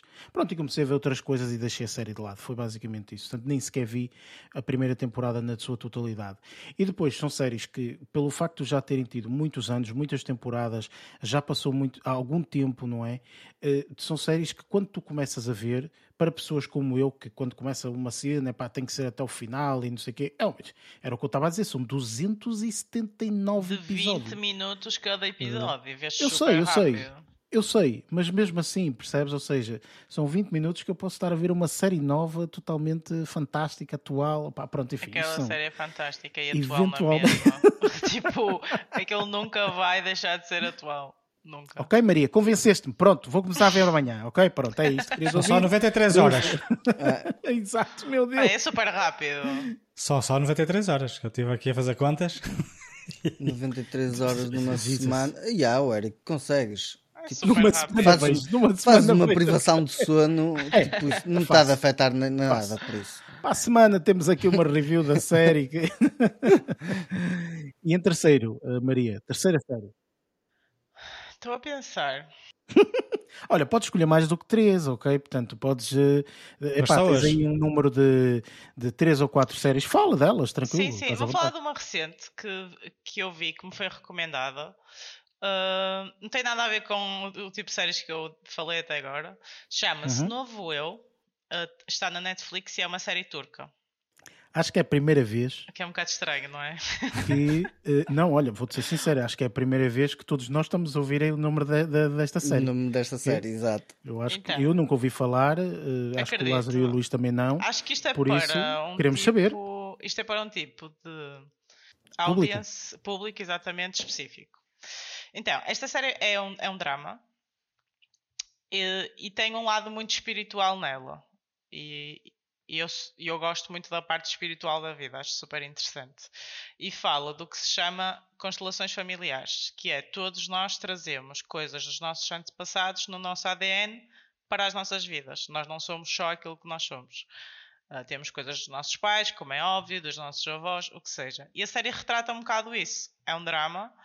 Uh, se vocês gostarem de dramas, se calhar vão gostar. É turca, o que é um bocado estranho, sinceramente. Uh, acho que são 8 episódios, 50 minutos cada um. Um novo eu, é assim que se um chama a série. Eu. Um novo eu, exatamente. Okay. E acho que uh, estava a ver aqui que vai ter uma segunda temporada na Netflix. Vai, exatamente. Exatamente. Foi-me então... recomendada de uma maneira muito random. Disseram: olha, tu que até gostas dessas coisas, vê e, e pensa sobre isso. Gostei, acho que nos faz refletir um bocado sobre a nossa vida também mas acho que é uma série muito específica. Eu acabei de vê-la tipo há uma semana e gosto, eu gostei imenso e estou mortinha que saia a segunda temporada porque a série depois acaba em aberto. Uh, acaba tipo com um tan tan tan tan a série que isto aconteceu. Tipo mesmo para dar a possibilidade de continuar uma segunda temporada. Não sei se será o vosso tipo de série, mas acho, acho uma série muito gira. E foi tipo uma a mais recente que... que eu vi. O título em inglês chama-se Another Self. Só agora um... descobri. É, eu, eu por acaso já consegui encontrar. Também. Só vi o título em, em turco e eu sei, não, consigo nem dizer. Ah, oh, Eric, então diz em turco, por favor, que eu não consigo. Então fácil. Porque eu digo que Constantino é o Zatina Gashi. É assim. É okay? Cancelado. Não, mas uh, uh, portanto, é uma série que eu pessoalmente nunca, pá, nunca, nunca tinha ouvido falar. Uh, tu estavas a dizer que é, uma, é, é, estranho às vezes ser turco. Não é assim tão estranho, porque a Netflix, em todos os países que, que, que se encontra, ela é mais ou menos obrigada a fazer sempre projetos uh, nacionais. Uh, e então muitas vezes eles fazem. Portanto, aqui tivemos em Portugal recentemente a história do rabo de peixe, por exemplo. Não, é estranho uh, é eu ter série... visto, porque eu só vejo séries que falam inglês ou espanhol. Ah, ah ok, pronto. Okay. Okay, okay. Isso é o estranho, porque eu, eu gosto tipo, de estar a ver e perceber. Como é que eu ia te explicar isto? Eu gosto de ver as séries e não, não ter que estar atento às legendas. Sim, pois. tipo, isso para mim é estranho. Colocas dobrado. Ah, que horror! que horrível! Vês a boca a mexer e depois. Vez a... eu, não é, eu não sei se isso já acontece, mas eu quando estou a ver alguma série, uh, série, filme, que seja, muitas vezes estou no telemóvel a responder a mensagens e assim. E isto são séries como tu não percebes a língua, tens de estar mesmo Exatamente, super atento. a estar atenta. Ou seja, sempre que eu. E eu, por exemplo, estou a ver uma série e levanto-me para fazer coisas pela casa. Ou Nunca seja... faria uma coisa dessas. Eu também não. Põe no pause e depois eu já, eu já vos disse que eu acho que tenho ADHD, percebem? então. então, o que aconteceu nesta série foi: ah, ok, vou ter que me levantar tipo, para ir buscar água. Tinha que parar, ia buscar água, voltava. Ou mandava uma mensagem a género: eu não ouvi o que aconteceu, deixa-me puxar para trás. E isso também foi um bocado, sinceramente, desafiador para mim, porque isso nunca acontece. É feijão. Muito bem, fica aqui então a recomendação de Another Self que, pá, confesso, é a primeira vez que estou a ouvir Também estou a ouvir pela Também primeira vez, mas por acaso fiquei interessado até. Muito boa, tendo em conta que tu ainda por cima disseste que é de drama. É drama. Uh, yeah. e, e, e, que eu uh, gosto bastante desse. Um, e é um lado mais espiritual, género, se vocês tiverem curiosidade, acho que se calhar até vão gostar. É assim, eu não sou muito dado à espiritualidade. Os espíritos, okay? espíritos depende. depende não é espiritual, não vem de espíritos, sabem isso? Pronto, é Sim, isso. mas é, eu, okay. perdeste-me na parte espiritual. For... o, o Luís não tem espírito para isso, sabes? É esse o problema. Depende, depende. De... É assim, foi assim que eu interpretei. Para mim é uma série que mostra um bocadinho o lado espiritual da nossa vida. Ok, uhum. ok. Mas vocês Boa. podem interpretar de outra maneira. Ok, vou dar uma vista de olhos. Se calhar vou ter que ver também. Agora, por causa do facto da Maria ter falado da série, está tudo, está tudo interessado. Está curioso para perceber assim, o espírito. Eu não, vejo, eu não vejo séries muito boas, por isso não confiei muito em mim, está bem? Eu vejo Epá, mas não, não interessa isso. Nós também, de vez em quando, há semanas também não. Por isso não... Nós também apanhamos cagadas. É, tu se ouves podcast, é. sabes que nós também não vemos séries nem filmes muito bons, mas pronto, é o que Nós não andamos aqui a escolher que comentar todas as semanas, eu não, por isso. Exatamente. Tu estavas aí indecisa em, em outra série, estavas, ah, não sei qual é que é de escolher, qual é que era a outra então? Opa, depois a outra é um, que se chama And Just Like That, que é a continuação de Sex and the City, que, que uhum. se calhar já falaram sobre isso, não sei muito bem. Tu não uh... ouves podcast? Já toda a gente desistiu dessa série. Pois eu não estou eu não a gostar. É isso que eu ia dizer. Estou a brincar. Sou eu. Fala por Sou ti, Fala por ti. Eu nem sequer eu estou Eu não estou a gostar. Acho que. Oh, tá, eu também não. Deixa-me só. Peraí, peraí, vamos lá. Eu já calma, desisti. o Luís já está aqui todo. Caralho, cheio eu não gosto. Mas diz-me uma coisa: viste a primeira temporada de Just Like That? Sim, Ok, neste momento estás a ver a segunda temporada, é isso? sim. Pronto, e nesta segunda temporada eh, chegas a um ponto em que achas que eh, chegamos a um exagero, será isso? Eu sinto que já na primeira estava a ver um bocado por obrigação, porque sinto que tenho expectativas relativamente ao Sex and the City, a sexualidade. Claro. E então estava a tentar perceber se seria mais ou menos assim. E que não é, a série já não tem muito a ver com isso. Também o que pode estar a acontecer é que a série retrata uma altura da vida delas que não é a minha. Eu tenho 30 anos, elas devem ter tipo 40 e tal, 50. E eu não, não me consigo ide- identificar com aquilo que elas estão a passar na série, vamos dizer assim. Por isso estou a ter mais dificuldade em sentir uh, o chamamento para ver a série, vamos dizer assim. Uh, não estou a gostar Eu, muito. eu- eu, pessoalmente que estou a ver a segunda temporada, eu acho que o Luís eh, perdeu-se logo aqui nos primeiros episódios da segunda temporada. Eu, eu estou a ver, porque eu sou um, um amante de sexo e, e- e- e a cidade, portanto eu adoro a série Sexo e a Cidade, já a vi várias vezes, acho que é uma série excepcional, pelo menos na altura que foi, eh, foi uma série excepcional e ensinou imensa coisa, ok? E coisas que o pessoal não fazia a mínima ideia. Acho é que neste momento estamos a entrar num exagero daquilo que nós falamos de vez em quando aqui no podcast, nomeadamente da representatividade, a obrigatoriedade da representatividade. Às vezes não é representatividade por ela própria, que, ok, whatever, isso a mim não me, não me assusta, hum, nem me chateia. Agora, a obrigatoriedade de representatividade. Tem que ter uma mulher afro-americana, tem que ter uma mulher não sei o quê, tem que ter é uma coisa muito estranha, ter- não é? Exatamente. E essas coisas, para mim, pessoalmente, começam a chegar a um ponto. o, o último episódio, ou não foi o último? O último ou o, penúltimo, uma coisa assim qualquer. Um episódio que eles estão na neve, pronto. Há um nevão, não sei o quê, pronto. Esse episódio, o sumo que tu tiras daquele episódio são. Episódios são 45 minutos, sensivelmente. Ah, tu tiras aí uns 5 minutos, 6 minutos de sumo daquele episódio.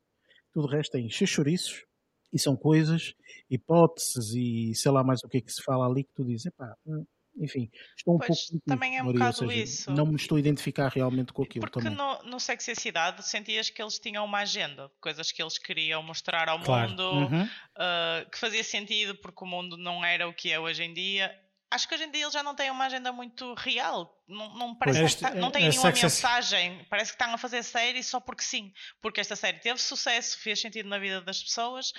Ok, vamos para cá fora, as pessoas vão ver porque há um passado e isto está relacionado. Eu, é E, isso que eu e- e o, problema, o, o problema, quer dizer, eles, eles inspiraram-se no facto de, eh, quando Sexo e a Cidade saiu, a série foi muito badalada porque falava de, de temas polémicos, não é?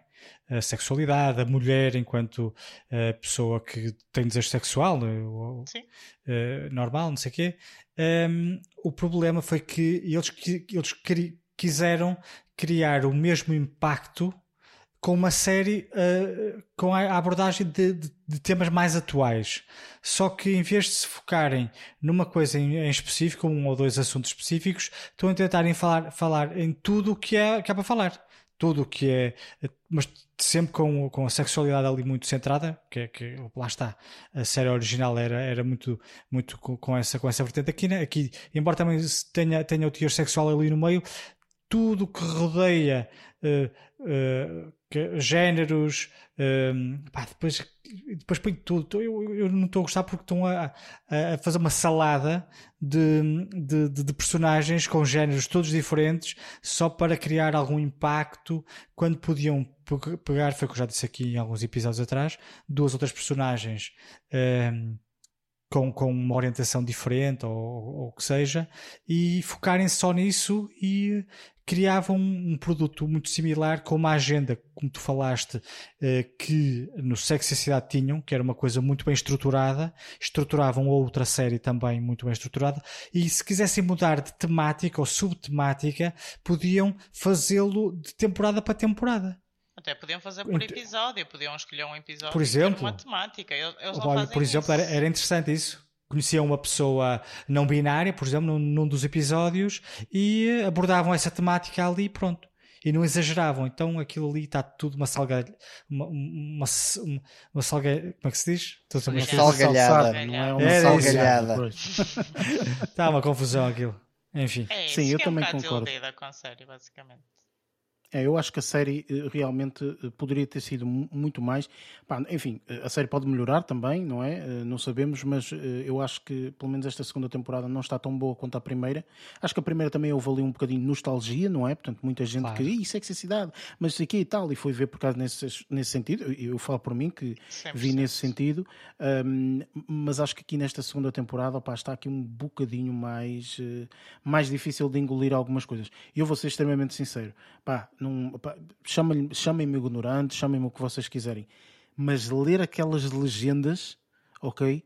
Quando está a falar de não binários, acho que é não, ah, okay. não, não definidos, peço desculpa.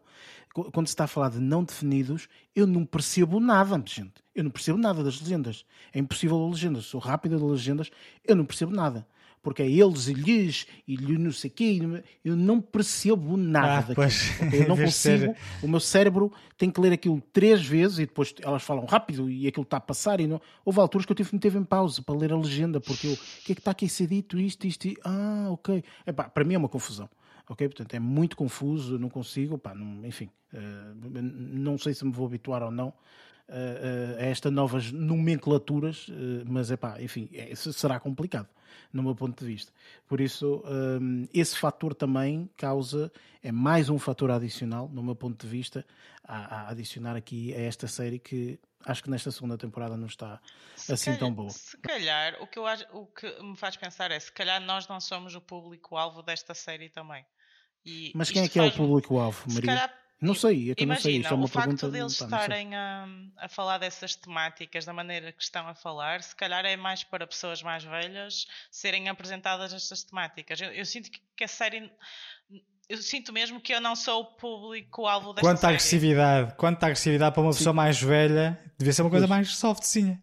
Mais do género, eu acho que era mais do género, uma abordagem mais do género sexo-sociedade focarem-se em alguns aspectos muito, muito, muito específicos e trabalhar só naquilo, que é para, para uma pessoa se habituar. Foi o que nós dissemos, não se vê uma pois. agenda se do que eles querem partilhar. Então eles pegam vários tópicos e espetam para lá. É, é, um bocadinho, é um bocadinho. Olha, resumindo, é exatamente isto. O Just Like That segunda temporada é espetam tópicos para lá e, e, e, tentam fazer aquilo qualquer coisa. Enfim, pronto. Um, ok, uh, thank you very much. Há alguma série que queres adicionar aqui, Maria? Ou ficas por aqui? Acho que fico por aqui. Ok, ok. Uh, entretanto, numa futura participação, tens a oportunidade de adicionar aqui os, os filmes, uh, aqueles filmes que te marcaram mais. Não, e ela, não vai filmes. filmes. Uh... Enfim, Luís, da tua parte, esta semana, o que é que decides destacar? Olha, para contrapor aqui uh, as sugestões aqui da Maria, eu vou aqui sugerir dois filmes. que eu sei que Maria, é mais fácil ver os filmes. Se tu estivesse a trabalhar aqui neste podcast, era mais fácil ver os filmes do que ver séries para, para sugerir. Isto é bom para preencher cotas. Isto é o bom que os filmes? Cotas. Exatamente. Tipo, já assim, razão de séries, eu tive comentários. Eu não sei o que é que o Eric traz, mas stand-up. Para, Pá, exato, um stand-up preso. Vamos stand-up. Vamos ver, equilibrar eu, a balança. Eu ia ver, eu ia ver, mas não vi. Olha, eh, vou, vou aqui uh, dizer aqui dois títulos, dois filmes. Uh, vou começar por um que este aqui já tem, não, não, é, não é tão recente. Maria, ainda podes ver, é de 2020.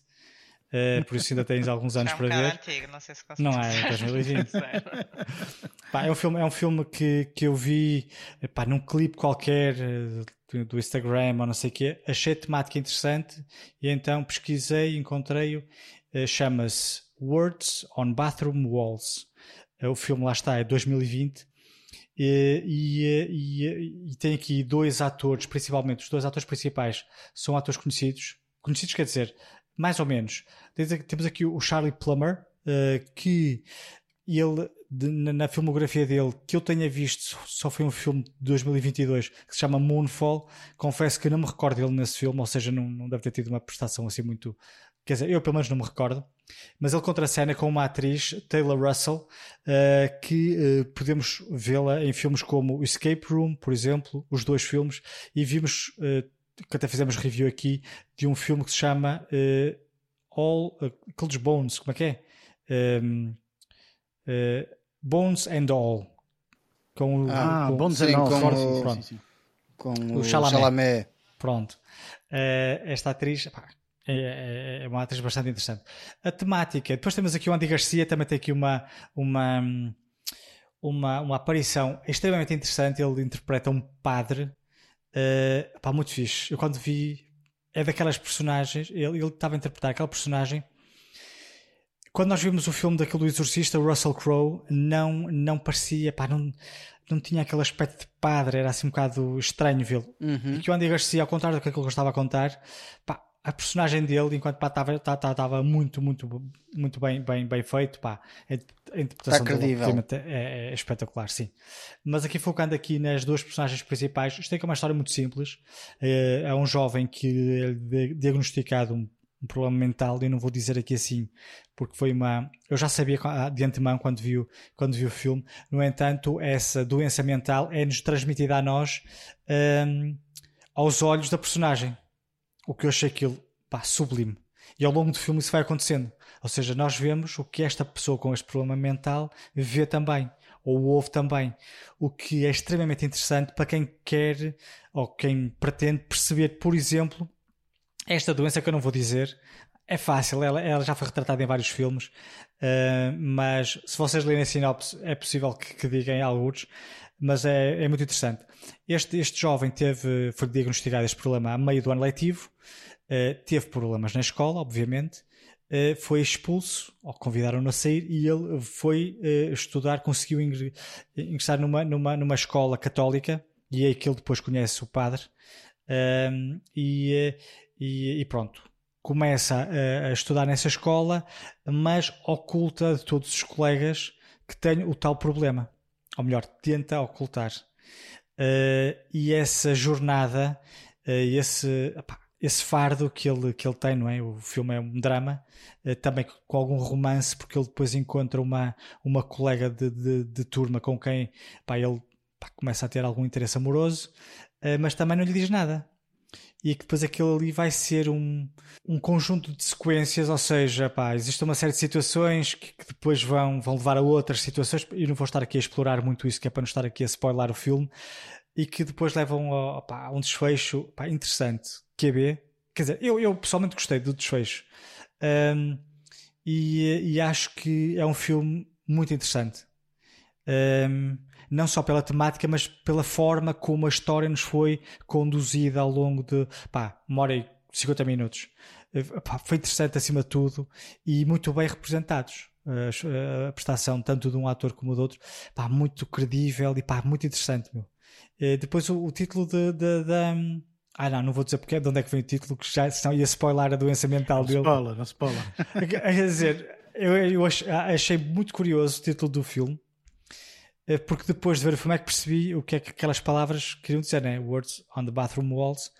Um, mas agora, pá, achei engraçado terem pegado naquele detalhe do filme e dado título ao filme, que, pá, que não, tem, não tem um grande destaque.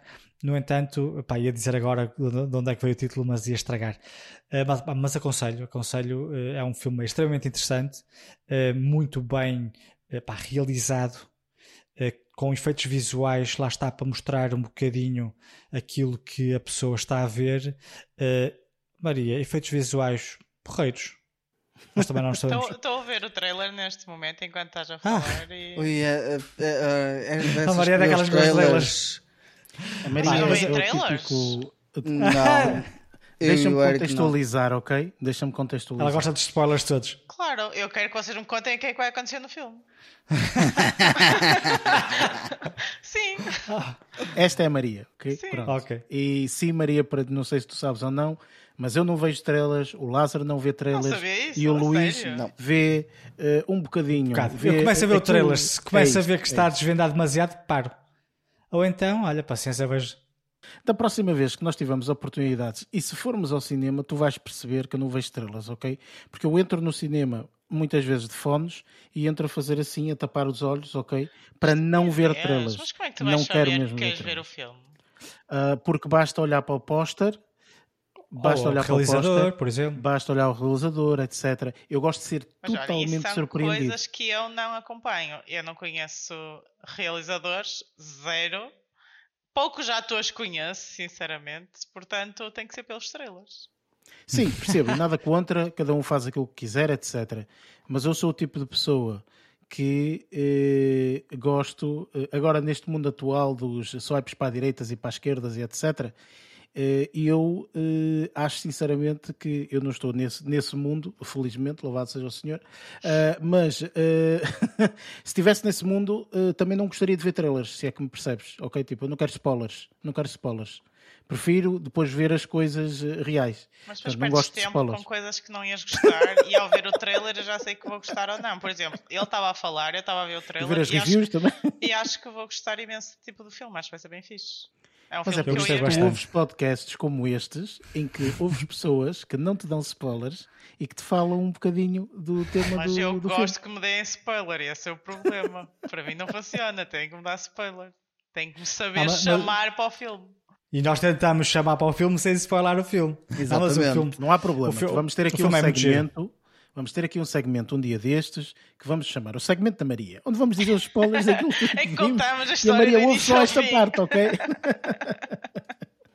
Estavas a dizer, Luís, o Muito bom, filme bom. vale a pena, não é? Vai- eu, assim, eu achei o filme extremamente interessante. Ahm, pá, e, é, é um filme fixe, é um filme bastante interessante, atual. Ah, pá, fala de uma doença mental que está nas ordens do dia, né? este tipo de problemas. Ahm, e pá, é um filme, um filme bastante bonito. Eu gostei muito do filme, confesso, fui com uma expectativa amena. Né? Ach- Achei que o, o tema em si era interessante, mas não sabia se o resultado do filme iria ser ao meu agrado. Eu gostei muito do filme. Uh, Chama-se Ok. Words on the Bathroom Walls.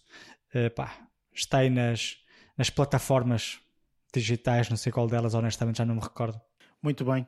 Ahm, entretanto, eh, o que é que viste mais? Disseste que ias destacar aqui dois filmes, o segundo. Dois filmes. O segundo filme é um filme também eh, bastante recente. Este, quer dizer, o outro não era tão recente. Este aqui é mais recente ainda. Estreou para aí há duas semanas, ou nem isso. Não, Já nem sei quando é que estreou. Dia 21 de julho. Na Netflix. Chama-se. Este, eh, infelizmente, eu vou dizer o título do filme, que é um dos spoilers. Se bem que não é o spoiler principal. Então diz rápido, Chama-se They Cloned Tyrone. ok? Ok? Pronto. Eh, a premissa é isso mesmo. Não, estou a brincar. Ah, pá, é- o este filme, pá, e- e- o este filme é espetacular. É muito, mas muito fixe.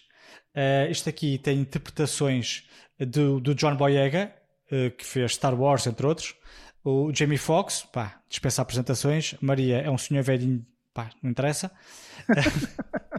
e depois temos uma atriz, para mim foi a maior surpresa deste, deste filme eh, eh, chama-se não sei se é assim que se diz o nome dela, mas pronto, Tiona Paris, ou pa, Pa- Paris, talvez, que tem dois R's, não sei como é que se diz em inglês. Yo-Yo é o nome da personagem que ela interpreta neste filme. eh, e ela teve interpretações, nós vimos-la como uma, uma, uma das personagens principais do filme Candyman, que vimos no Não Vai Há Muito Tempo, também participou em WandaVision, entre outros filmes, sendo que estes aqui são aqueles mais, mais recentes e mais conhecidos, vá.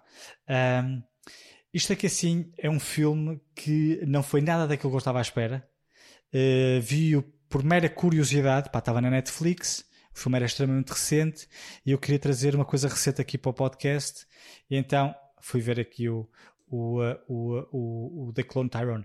Uh, John Boyega uh, interpreta o Fontaine, que é a personagem principal, e a ele juntam-se mais duas uh, pá, personagens principais. Vá, na, na realidade, este, este, este filme é todo, é todo ele seguido por três personagens: uh, o Jamie Foxx e a Tiona.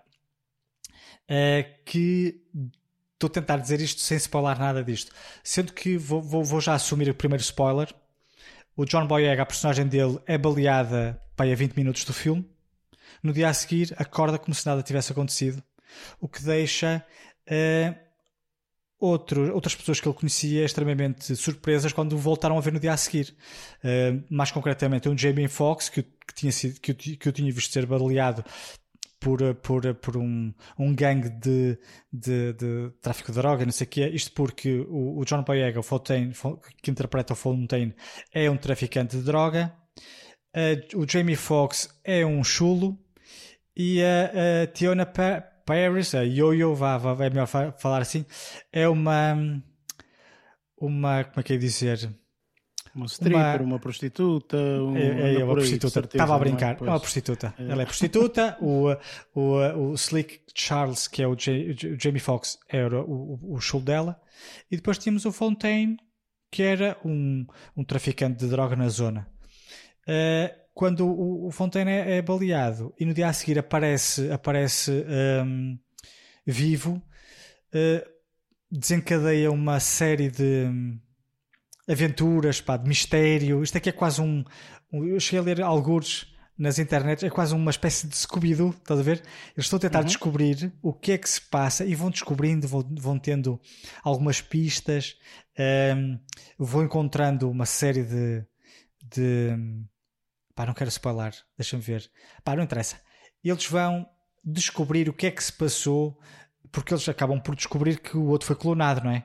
E depois vão tentar descobrir o que é que é, o que é, que é aquela agência, o que é que é, o que é que está a passar Sim, ao fim e claro. ao cabo. Uh, ao fim e ao cabo, isto aqui é um filme de mistério com uh, uh, algum sci-fi, acima de tudo, e devido aqui à personagem Yo-Yo, é de mijar a rir. Tem cenas hilariantes. Ela e o Jamie Foxx está extraordinário. Estes são os personagens mais. o comic relief do filme. Um. Mas ela é impecável, meu. Eu estava a vê-la. Pá, ela é tão engraçada e não, não, estava, não estava a imaginar um, que eu gostar tanto deste filme quanto gostei. O John Boyega, lógico, também tem uma, uma, uma, uma, uma prestação bastante importante no filme. Aliás, na, na, na verdade, ele é a personagem principal mas os outros dois que andam com ele são extraordinários. Uh, pá, não, não, não...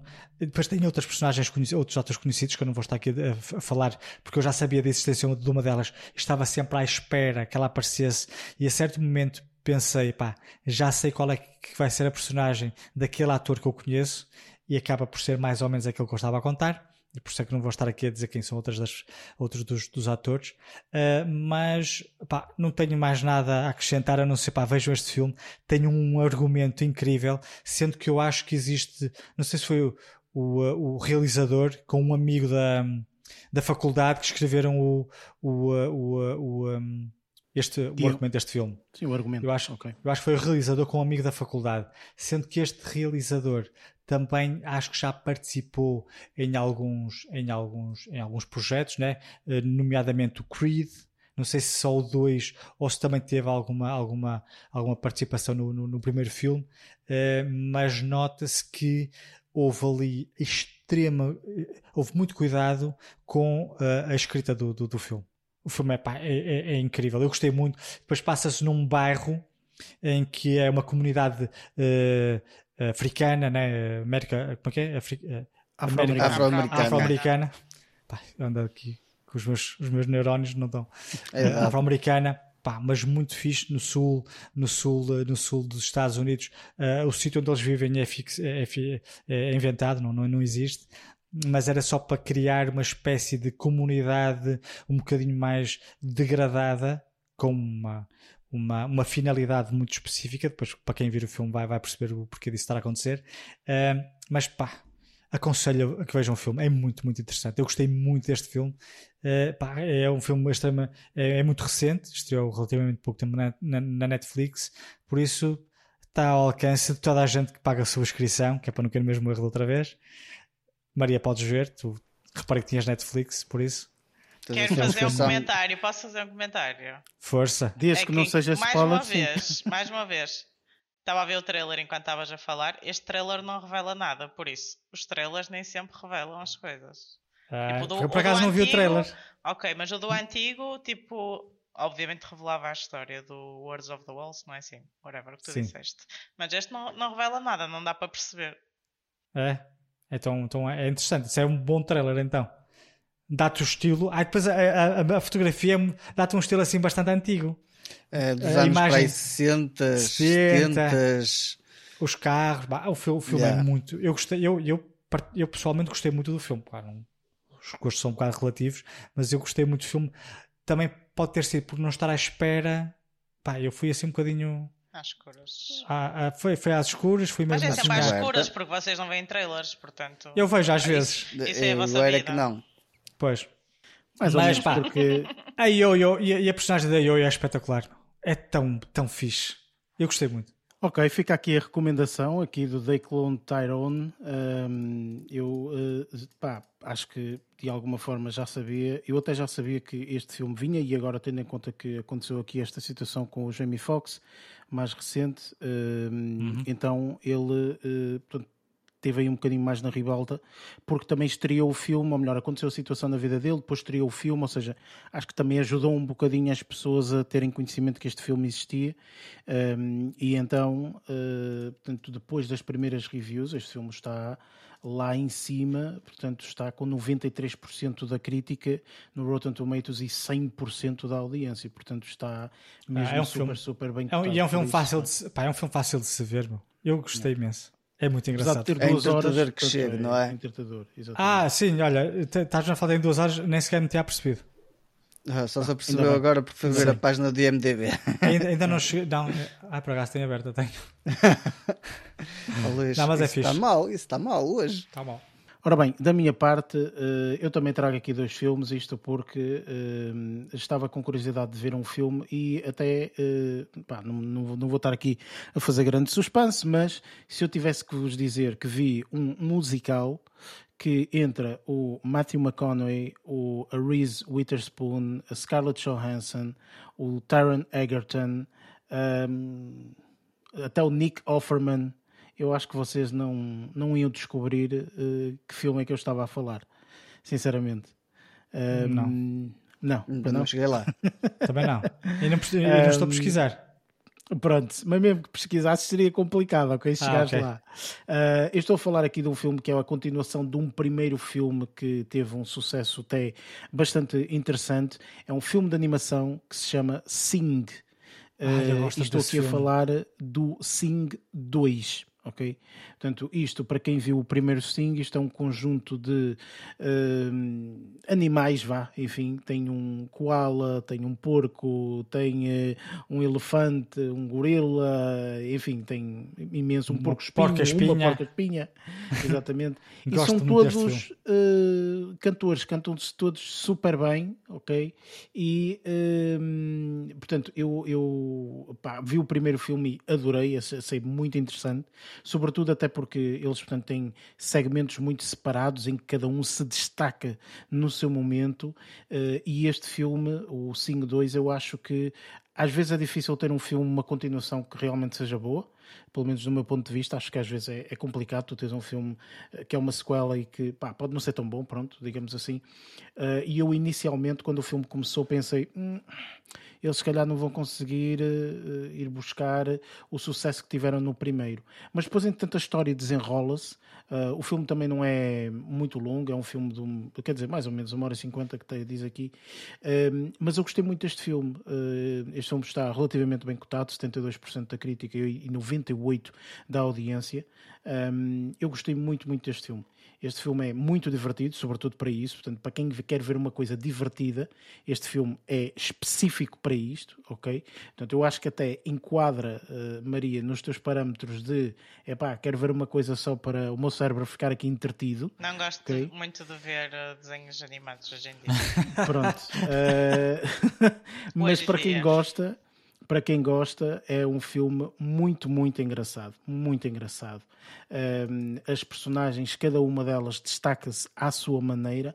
Há personagens novas que são adicionadas aqui neste filme que também se destacam à sua maneira. uh, e eu achei este filme muito interessante mesmo, mesmo muito, muito interessante. E depois, pronto, é sempre engraçado tu ouvires a voz, não é? E tentares associar àquela pequena personagem. eh, o que foi mais difícil, sinceramente, de encaixar para mim foi o Matthew McConaughey, que faz o papel, portanto, do, do, do- ator principal, chamemos assim, que é difícil. Porquê? Porque ele não é tanta voz dele, mas é uma voz mais colocada, era isso que eu queria dizer. E, e está colocada de uma forma que quase é, é, é, uma pessoa não consegue distinguir. Okay? Portanto, está tá, tá interessante. Enfim, um, é um filme super divertido. Para quem já viu o primeiro, é pá, aconselho sem sombra de dúvida ver aqui este segundo, que de todo vai passar um mau tempo. Portanto, acho que vale super, super a pena. E aqui o segundo filme é um filme que não é aconselhado a pessoas como a Maria, que vêem filmes, que não veem filmes antigos, mas eu tinha que trazer algum filme, uh, tendo em conta uh, esta pequena vitória, vá, chamemos-lhe assim, aqui deste ator formidável do Kevin Spacey. E eu, há aqui um filme dele que não tinha visto, um filme de 1997 que eu achei uh, bastante interessante, até porque a cotação está uhum. altíssima. Okay? 99% da crítica e 94% da audiência. Estou aqui a falar de um filme chamado LA Confidential. Um, é um filme que retrata aqui os anos 50 e retrata um departamento um, da polícia dos anos 50. Uh, eh, temos aqui imensos atores conhecidos, uh, desde o Kevin Spacey, uh, Russell Crowe, um, Guy Pearce, um, o Danny DeVito, a personagem mulher mais conhecida é Kim Basinger, acho que é esse o nome dela. Kim Basinger. Yeah. E depois tens outros atores também, portanto, entre uns mais conhecidos que outros. Um, eu gostei muito deste filme. Este filme está. Este filme, se saísse agora, continuava a ser uma trama do caraças. Okay? Portanto, aquilo que nós acompanhamos é basicamente este departamento de polícia e eles a resolverem alguns casos que na realidade, portanto, são casos separados que podem ou não ter que ver, estarem interligados. Não é um filme em que tu no final ficas com um tchan tchan tchan tchan, portanto, descobres e não é nada disso, mas é surpreendente na mesma. As interpretações estão formidáveis. Kevin Spacey, como já nos uh, deixou memória de imensos filmes que fez, portanto está aqui bastante bem.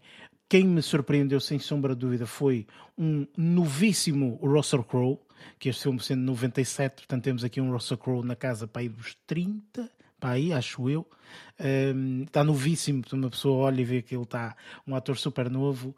Uh, o Guy Pearce faz também um trabalho excepcional e aqui a diva, a Kim Bersinger, um, que também faz um papel muito interessante. Não aparece tantas vezes quanto se pode pensar, basta olhar para a capa para achar que o filme é quase baseado com ela, mas não é.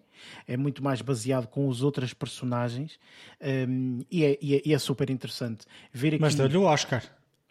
Uh, sim, tudo bem. Este papel. Mas, certo, mas mesmo assim, portanto, é, tá uh, não é. Uh, não mas é, pensava que tinha uma participação que... maior. É, eu também, eu também ver a capa pensei, filme vai ser baseado nela e depois tens outras pessoas e tal. N não é tanto, estás a ver? É mais, tens mais na, na, tela o Russell Crowe, o Guy Pearce, o Kevin Spacey, tens mais essas, esses atores na tela do que diretamente ela. Um, mas pá, é muito interessante. Uh, aqui o Danny DeVito faz um papel espetacular de um, de um repórter, vá, uh, de, uma, de, uma, de um jornal muito específico, o Hush Hush. Depois quem vira o filme vai perceber esta, esta indicação indicação. Um, opa, muito, muito interessante. Não é um filme, obviamente, que eu aconselho a, quem não, a quem não gostar de ver filmes antigos. Este filme é antigo e depois, ainda por cima, tem uma imagem antiga. Okay? É um filme de 1997, retrata os anos 50 e depois tem uma imagem antiga. Portanto, é aquele granulado não é, que nós vemos nos filmes antigos. O que eu vi, Epá, como o que eu vi, tinha esse granulado. Este filme é sim ok? Portanto, não sei se foi filmado em filme, de certeza que foi, deverá ter sido filmado em filme, um, mas em filme, película, uh, portanto, deverá ter sido de certeza filmado dessa forma. Ah, independentemente, está um filme formidável, vale super a pena. Para quem ainda não viu, vale a pena. Portanto, é mesmo daqueles filmes antigos que super, super, super recomendável, quase imperdível uh, relativamente a filmes, uh, a filmes antigos. Uh, pronto. E eu quis também de alguma forma epá, comemorar um bocadinho com, aqui com o Kevin Space, com uma boa interpretação dele. Um, portanto, opá, gostei bastante, sinceramente. Gostei muito deste deste, deste filme que me, que me surpreendeu até de, de, de certa forma. Por isso vale, vale a pena. Pá, fica aqui a, a recomendação, sinceramente. Um, e posto isto, uh, acho que podemos ir aqui para o nosso evento principal, uh, chamemos assim, que é a review uh, do filme desta semana, que não podia deixar de ser Barbie.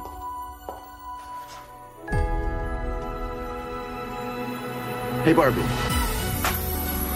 can I come to your house tonight? Sure. I don't have anything big planned, just a giant blowout party with all the Barbies and planned choreography and a bespoke song. You should stop by. So cool.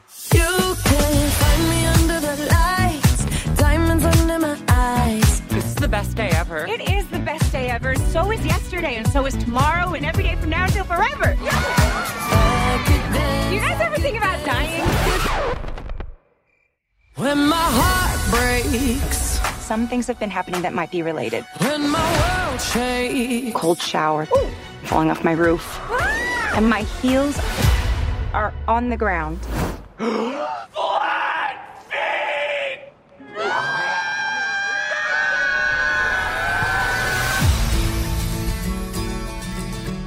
have to do? You have to go.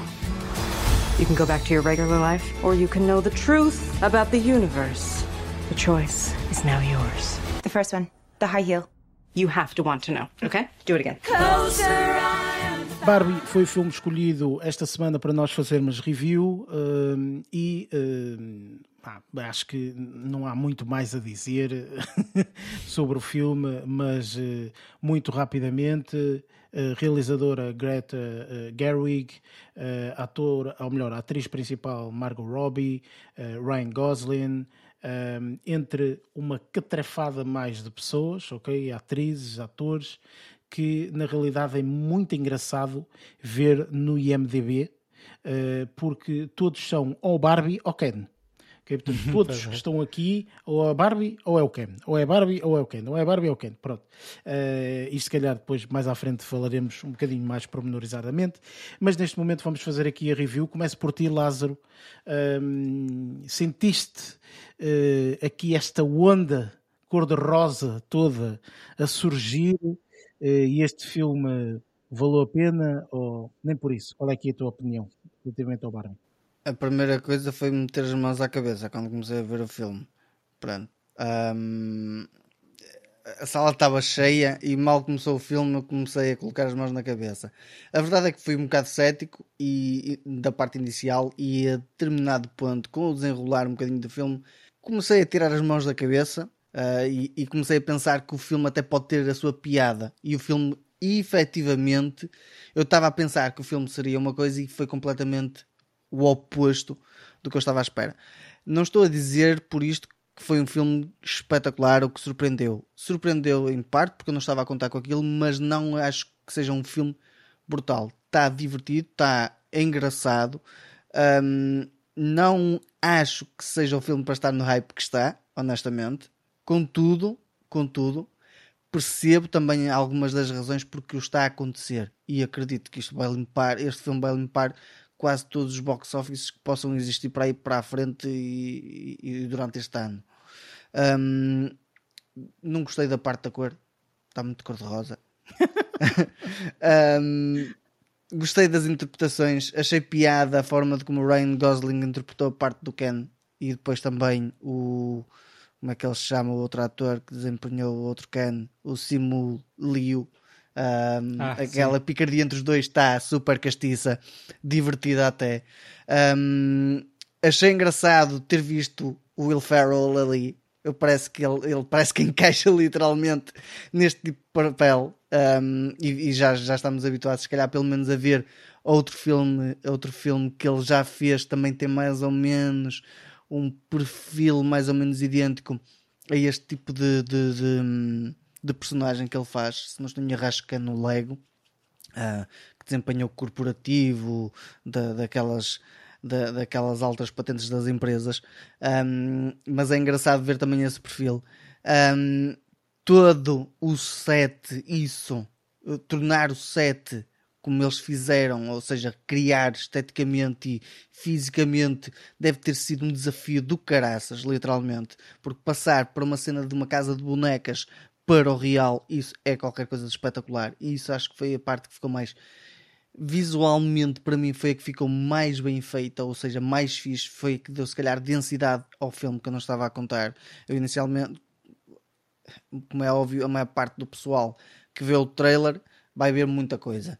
Eu só vi o póster e no póster não estava a contar que o tratamento que fosse ser dado a toda a história e a todo o, o cenário fosse feito desta forma. Imagino que haja partes, hum, sei lá, de, de efeitos visuais, mas essa parte de efeitos visuais é muito, muito baixa. Tudo o resto acho que é feito uh, tecnicamente com, uh, com, com efeitos práticos e com, uh, com, com, com cenas reais, por assim dizer. E isso é que acabou por tornar o filme para mim interessante, divertido nesse aspecto. Agora, se acho que está um filme espetacular, não não está brutal, mas está divertido, que é esse o propósito. Está entretedor, está, está, está com uma boa banda sonora, está com uma boa imagem, está com boas interpretações. Um, e, sobretudo, isto é um filme que o propósito dele é levar gente ao cinema. E efetivamente conseguiu.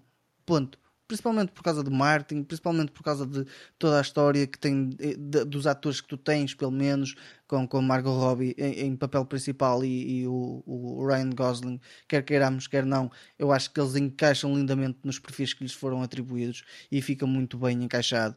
Um, eu tenho uma paranoia com, com, com a atriz da, da a Margot Robbie, acho que ela é uma atriz lindíssima e aqui ela pá, é Barbie dita perfeita, literalmente, e pá, acho que é o que acaba por dar o ênfase todo, um, pelo menos ao filme da Barbie. E se podiam ter escolhido melhor pessoa, pá, não sei. Mas acho que esta é quem encaixou melhor para mim. Por isso, acho que o filme está bastante bem conseguido.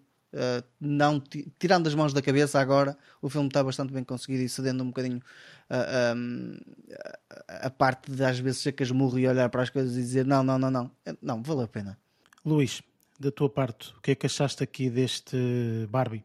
Olha, eu sou daqueles que inicialmente, quando ouvi falar que iam fazer um filme titulado Barbie, uh, achei logo pá, que porcaria que vão fazer. Vão fazer um filme da Barbie. Comecei logo a imaginar um filme com uma história tipo Frozen e como uhum. existem outros e como existem outros filmes da Barbie, uh, filmes animados, pensei que fossem ter uma abordagem similar, mas com atores reais.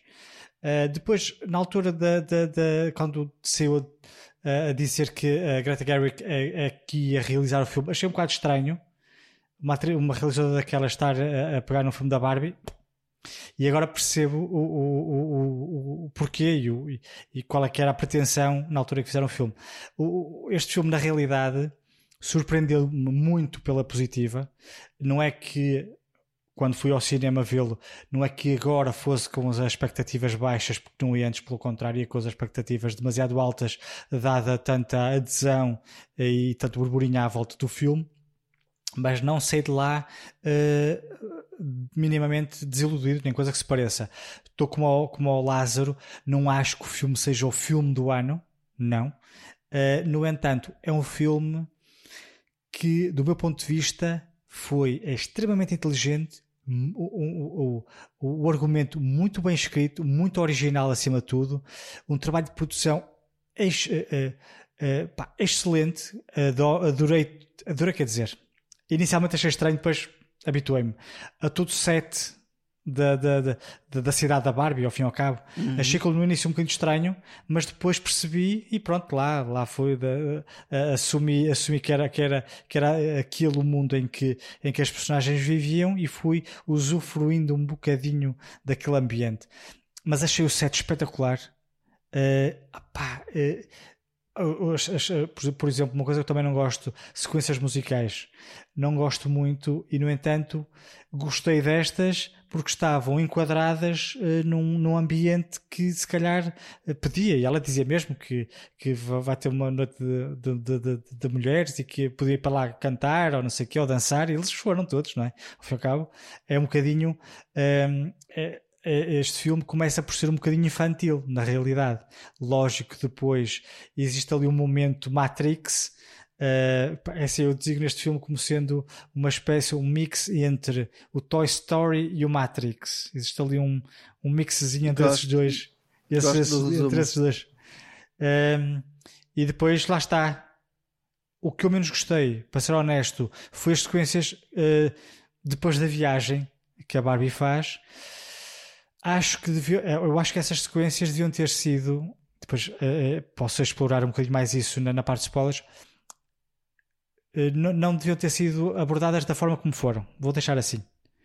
Eu acho que as sequências da viagem dela não deviam ter sido abordadas da forma como uh, foram. Eu depois prefiro falar isto depois na, na, na parte dos spoilers, uhum. mas a, a, verdade é que o filme é de facto um filme pá, de verão. Este aqui é um filme de verão, pá, cheio de animação, cheio de cor, não é? Mais cor-de-rosa que isto não, não pode haver.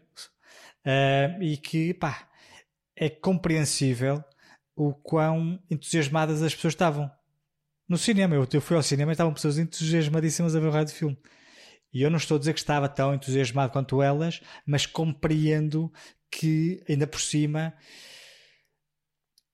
uh, uh, muitas delas, se calhar, tiveram Barbies quando eram pequenas. Estou a referir às, às mulheres. Tiveram Barbies, se calhar tiveram algumas das Barbies que foram descontinuadas, que, curiosamente, pá, muito bem, bem, bem feito, foram introduzidas aqui, aqui no filme e foram mesmo ditas, foram, foram descontinuadas na, na pela, pela, pela, marca.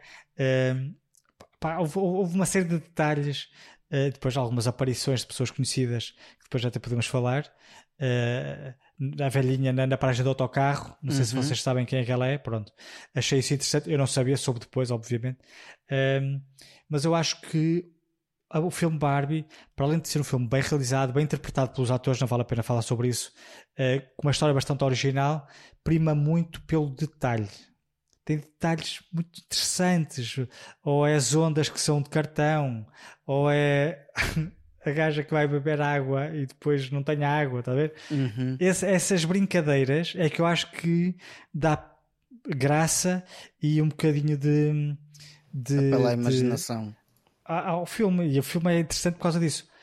Para além disso, temos aquele, aquele, aquela componente mais adulta, que depois havemos de falar, de falar nos spoilers, que e leva o filme um, um bocadinho a alguma crítica social, dá alguma atualidade à, à, temática que às vezes a, a, boneca da Barbie é apelidada, né? depois uh, exploramos também isso se quiserem. Mas, pá, mas a verdade é que de facto o filme é um filme muito interessante, pá, a realizadora é espetacular é espetacular. Uh, e o, os atores principais, principalmente, também gostei muito. Até os secundários, pá. Eu acho que, eu acho que este filme tem tudo para dar certo, ou teve tudo para dar certo, e deu. Uh, tirando um outro detalhe que eu não gostei tanto, uh, mas como um todo, pá, compreendo este, este alarido e não me, não me chocaria se algum, algum, algum alguns, alguns, algumas características do filme fossem dignas de prémio. Não digo para o melhor filme, nem coisa que se pareça, mas pá, o, design, o set design está muito fixe. Pá, eu pessoalmente gostei muito e acho que dentro do filme está muito bem enquadrado. Está o filme com estas cenas justificadas. Uh, a mim, se me pedissem para olha, pá, tens de fazer um filme pá, sobre a Barbie. Eu acho que se fosse a trabalhar sozinho, não teria a originalidade e a imaginação para fazer um filme que falasse sobre a Barbie, com vários aspectos da Barbie, mas da forma como este filme foi conduzido e, e criado, digamos assim. Para mim, pá, para mim foi, foi, foi, foi bastante, bastante positiva a experiência. Maria, tendo em conta que és a única Barbie aqui, uh, o, que é que, o que é que achaste do filme? Antes de mais, eh, queria te perguntar um, se estavas entusiasmada para ver o filme Barbie ou não. E o que é que achaste do filme? Então, inicialmente eu não estava entusiasmada, porque foi tipo, ok, é Barbie. Estava entusiasmada pelos atores, vamos dizer assim. Fiquei entusiasmada no momento em que o filme saiu e comecei a ver. Eu não tenho redes sociais, mas tenho TikTok. E comecei a ver a reação das pessoas a sair do filme. E isso é que me criou muita expectativa. Porque eu achei que seria um filme um bocado infantil. Isto era a minha expectativa no início. Ok, vai ser a Barbie na Barbie Land. Era pois. o que eu achava. Depois de começar a ver as reviews, fiquei muito curiosa e as minhas expectativas mudaram muito e adorei o filme. Acho que a agenda do filme está brutal. Algo que faz muito sentido, que é algo que não vai fazer sentido para vocês, vocês provavelmente nunca brincaram com Barbies, não quero tipo julgar, mas quase certeza que não. Um, Podem responder, pessoal. Não brincaram com Barbies, pois não? Não, não, não sei, só não. brincava com os cans, ok? Exato. Eu era G.I. Joe. Olha, macho. Imagina, a ainda agora estavas a falar a questão de beber água, por exemplo. A questão de, como eles explicam, a Barbie nunca caminha para os sítios. A Barbie está no tipo, isso é brutal. Pois é. Porque, porque, porque é mesmo isso. Quando estás a brincar, quando tu és pequenino, tu não fazes as coisas naturalmente, fazes as coisas a brincar. E o facto deles terem retratado dessa forma foi genial. Foi genial. O carro nunca capota para sempre de pé. Tipo, está brutal. Mesmo a- aquela transição que eles têm em tipo. Sim, sim, sim. Esquece, tá A viagem, brutal, a viagem tá tá genial. Um, uma coisa que eu nunca me tinha percebido a brincar, como é óbvio, eu tinha Barbies e tinha o Ken. Eu nunca tinha percebido que o Ken era um acessório da Barbie. Até eles. É verdade! É verdade! E é assim que está retratado no filme, e é verdade. Sim. Quando nós somos pequeninas e estamos a brincar, o Ken é o namorado da Barbie, e é só isso. Nós, tipo, literalmente ignoramos o Ken. A Barbie é que é o foco. Temos a casa, temos o... Eu tinha boas cenas da Barbie, eu tinha tipo mesmo muitas coisas. Então, ver aquilo uh, foi super engraçado. Pá, eu gostei muito, sinceramente. Houve partes que me emocionei por causa da parte da agenda que eles têm lá atrás. Há ali uma parte que ela... eu, eu vou ter que tipo, fazer referência que eles falam tipo como as nossas mães abrem caminho para nós, isso é verdade.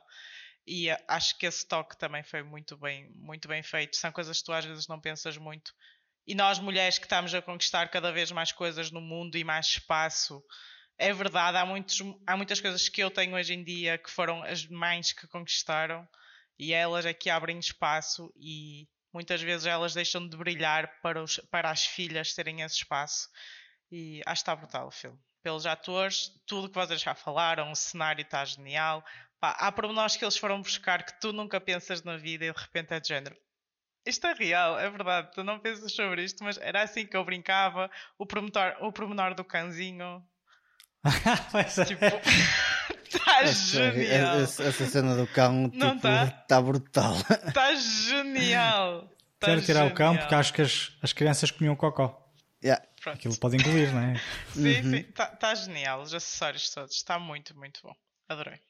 Ora bem, da minha parte, eh, eu vou dividir esta review em duas partes relativamente rápidas. ehm, sendo que aqui a primeira parte, pronto, vocês já sabem que eu às vezes vocês têm uma opinião, eu tenho outra. Eh, mas ehm, relativamente aqui ao filme da Barbie, eu acho que inicialmente ehm, no mundo em que vivemos atualmente descobriu-se, porque acho que é um pouco isto, descobriu-se, e não fomos nós, foram pronto, empresas, entidades maiores que nós, enfim, descobriu-se qual o sentimento que tem que ser explorado de forma a nós todos, de alguma forma, hum, seguirmos as próximas instruções que nos vão ser dadas. Algo neste sentido, ok? De uma forma muito resumida. E aquilo que eu acho é que hum, ultimamente estas produtoras e tudo mais eh, descobriram eh, alguma pouca essência do que é fazer um filme com sucesso. Ok? Isto é exatamente a mesma coisa do que colocar um vídeo no YouTube e ele ser famoso, ou ser viral, como nós chamamos, um post numa rede social, etc. ok? Há tutoriais e há, há workshops eh, por causa destas coisas. E quando tu agarras numa grande marca, como é o caso da Barbie, nomeadamente é mais a empresa, não é? Portanto, que é a Mattel, um, que agarra neste, neste franchising que é Barbie eh, e decide eh, fazer um filme relativamente a isto. Eu já tinha dito isto em episódios anteriores, que este filme Barbie já está para ser feito há bastante tempo. ok? Há muito tempo que está para ser feito. Inicialmente pensaram de uma forma, depois pensaram de outra, inclusive pessoas que estavam para ser a Barbie e tudo mais, e, e agora eh, chegaram aqui a esta, esta solução, vá, digamos assim. E isto que eu acho é que às vezes o que me chateia no meio de todas estas coisas é a máquina de marketing que está por, por detrás do filme. O filme não vive por si só. O filme vive porque existe uma imagem e um, e um, e um movimento de marketing enormíssimo ok? relativamente a este filme. Uh, não estamos no Natal, mas eu garanto-vos que o Natal vai ser recorde de venda de Barbies e tudo mais, ok? Até porque o filme de certeza, e escrevo aqui, o filme de certeza que vai ser lançado como DVD, streaming, Blu-rays, etc., perto dessa data, ok? De forma a puxar as pessoas a pagar nessa altura, uma altura de grandes gastos, etc., pronto, de consumismo E eu acho que é um pouco isso, ou seja, vivemos neste momento numa era do consumismo e deste sentimento que, que se intitulou de FOMO, não é o Fear of Missing Out, que toda a gente tem. Então eu acho que há pessoas que foram ver este filme da Barbie que não fazem patavina de ideia do que é que o filme representa, o que é que o filme é, etc. Uma coisa são pessoas como, por exemplo, aqui a Maria, que brincam com Barbies, não é? Portanto, tem uma referência. Outra coisa são pessoas como nós que são cinéfilos. É pá, uhum. vamos ver um filme, vamos ver tudo, não é? Tipo, tudo que tiver no cinema nós vamos ver. E é, e é estranho e esquisito entrar num cinema em que as salas estão esgotadas, está todo vestido de cor-de-rosa. uh, portanto, é. é uma coisa, é um fenómeno, ok? É um fenómeno.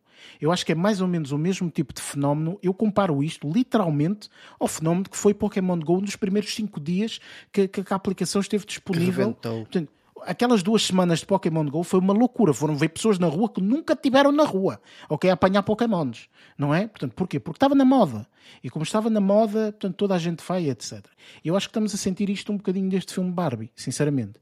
Uh, falando do filme em si, ok? Falando do filme em si, eu não questiono uh, aqui a Margot Robbie e o, o, Ren, uh, o Ryan Gosling, entre outros uh, atores. São atores já que já têm imensos trabalhos, ou seja, este trabalho para eles é mais um, ou seja, não é este que é este trabalho é que se vai destacar. Não, não é, não é. Ah, Margot Robbie destaca-se aqui, destaca-se como já se destacou nos outros, ok? Porque no Suicide Squad, acho eu, que ela faz o outro papel lá da outra maluca. Harley Quinn, Harley Quinn, Harley Quinn não é? Portanto, ela destaca-se imenso, ela é uma atriz do caraças, ok? Portanto, ela foi selecionada aqui para este filme da Barbie, podia ter sido outra pessoa, portanto, eu acho que nem destacaria a dizer aqui a Margot Robbie fez diferença. Não fez, porque pá, não... ela é uma boa atriz e é essa a diferença, no meu ponto de vista. Pelo que eu vi, desculpa, pelo que eu vi, ela não foi selecionada, ela fazia parte da parte da produção e, hum, e depois a produtora fez mesmo questão que fosse ela. Mas acho, não, acho, acho, acho que quem ia ser a Barbie até foi a Gal Gadot. Ela é que recusou. Sim, a Gal Gadot ia ser a Barbie inicialmente, depois eu, eh, sim, eh, exatamente. Portanto, e depois aqui foi a Margot Robbie e havia na gaveta aquele projeto que eu já tinha falado, inclusive até ela, portanto, quando viu o filme, mandou um tweet e não sei o quê, uh, muito engraçado, e viu um projeto na gaveta para fazer este filme da Barbie, que era uma crítica social extremamente agressiva, e a pessoa que estavam a pensar como Barbie era Amy Schumer. E eu uhum. adoraria ter visto esse filme, sinceramente, porque acho que a Amy Schumer seria formidável, tendo em conta que ela é comediante e tudo mais, enfim, portanto acho que seria muito interessante. Independentemente de, de, de, de tudo isto, relativamente ao filme, eu pessoalmente, é. Uh, gostei mais do que o Oppenheimer, não é? Porque o Oppenheimer, enfim, é, é foi o que foi. Um, e, uh, e, para quem não sabe, ouça o episódio anterior que já vai perceber a minha opinião relativamente ao Oppenheimer. Mas relativamente a este filme, eu acho sinceramente que o filme tem aqui uma primeira fase uh, e, e, e, aquilo que o Lázaro disse, que meteu as mãos à cabeça, foi porque o filme começa com uma cena e pouquíssimo tempo depois, um minuto ou dois minutos, começa com uma espécie de musical. E de repente nós todos caímos da cadeira a dizer: Oh meu Deus, eu vim ver o musical e eu yeah, musical. Foi isso que eu pensei. Mas na realidade, portanto, aquilo é uma cena de música, não é tanto um musical, mas é sim uma cena de música. Pronto. Portanto, o filme começa assim, tudo muito bem, ok. Portanto, e tudo o que é feito no, do filme na, na, na, no mundo da Barbie, eu adorei. Achei formidável, muito bem pensado, muito bem esquematizado, a forma como eles fizeram, todos aqueles pormenores que todos vocês falaram e bem. Portanto, que nós nem sequer lembramos, não é? Tipo, enfim, todos os pormenores e mais alguns. A cena do chuveiro, não sei o quê. Enfim, tudo mais alguma coisa, não é? A cena dos sapatos e tudo mais. Enfim, tudo, tudo e mais alguma coisa. Todos estes pormenores estão absolutamente formidáveis. Até que, no meu ponto de vista, o filme vai para um lado, depois daquela viagem, vai para um lado que eu detestei ok? Tudo aquilo que é feito do outro lado eu detestei, ok? Foi do género, eu não quero ver isto, não estou interessado nisto, isto não me interessa, eu quero que voltem a fazer a viagem novamente para aquele sítio, porque aquele sítio é que tem piada, porque aquele sítio é que requer que vocês, uh, uh, uh, portanto, estejam a tentar reconstruir aquele cenário, aquelas coisas daquela forma. É uma coisa diferente que tu não estás habituado a ver, ok? Portanto, eu acho sinceramente que isso é o que faltou ao filme. Portanto, eu se tivesse que avaliar o filme, o filme está avaliadíssimo lá em cima, 89% da crítica e 86% da audiência, eu, eu não lhe dava tanto, sinceramente. Eu acho que este filme da Barbie é, pá, sei lá, uns 70%, 80%, 60% eh, em termos de percentagem daquilo que eu achei. É um filme que se não estreasse no cinema e se estreasse numa Netflix ia ser exatamente a mesma coisa. Ok? Portanto, não ia ser a febre de ir ao cinema, porque as pessoas não iam ver ao cinema ver este filme, mas ia ser a febre de toda a gente falar disto, não é? Como foi na altura Squid Game, quando saiu, oi, Squid Game é a melhor coisa do mundo. Não é, vocês estão em casa e não têm nada que fazer, ok? Portanto, e de repente estão a ver uma série diferente, é isto, ok? Portanto, mais uma vez, eu acho que é, é, é o que me chateia às vezes no meio destas coisas todas é a incapacidade das pessoas perceberem que estão a ser manipuladas. É isto. Porque toda a gente foi manipulada para ver este filme da Barbie. Ok? Mais uma vez, não digo as pessoas que tiveram Barbies e têm curiosidade e não digo as pessoas que são cinéfilos. Pá, esses, esses, são um grupo alvo para, para, para, aquele filme. Ok? Mas eu digo todas as pessoas que viram as amigas e as influencers e sei lá o que de cor-de-rosa no cinema e ai, também tem que ter, também tem que tirar a minha foto daquela forma como eu vi aquela influencer a tirar. Portanto, e isto para mim é o que enfim, destrói um bocadinho. Ver crianças de 5 anos, 6 anos até aos 10 anos no cinema, que, que, este filme é para adultos, gente. Este filme não é para pois crianças. Pois era isso que eu ia dizer. É? O filme é 100% para adultos. É, é, este filme é para adultos, este filme é 16 para cima, mais ou menos. Sim. Portanto, não, não faz sentido, não é? Portanto, ter crianças a ver o filme. Não é que cada vez que vinham a Barbie, olha a Barbie. não sei até tipo, que ponto tipo... as miúdas hoje em dia brincam com Barbies, sinceramente. Não, não já não há. Já não, há, não, também, por isso. Já não há o mesmo envolvimento que havia antigamente, não é? Antigamente havia muito mais envolvimento e esta marca era muito maior. Isto foi uma excelente uh, jogada Sim, de marketing.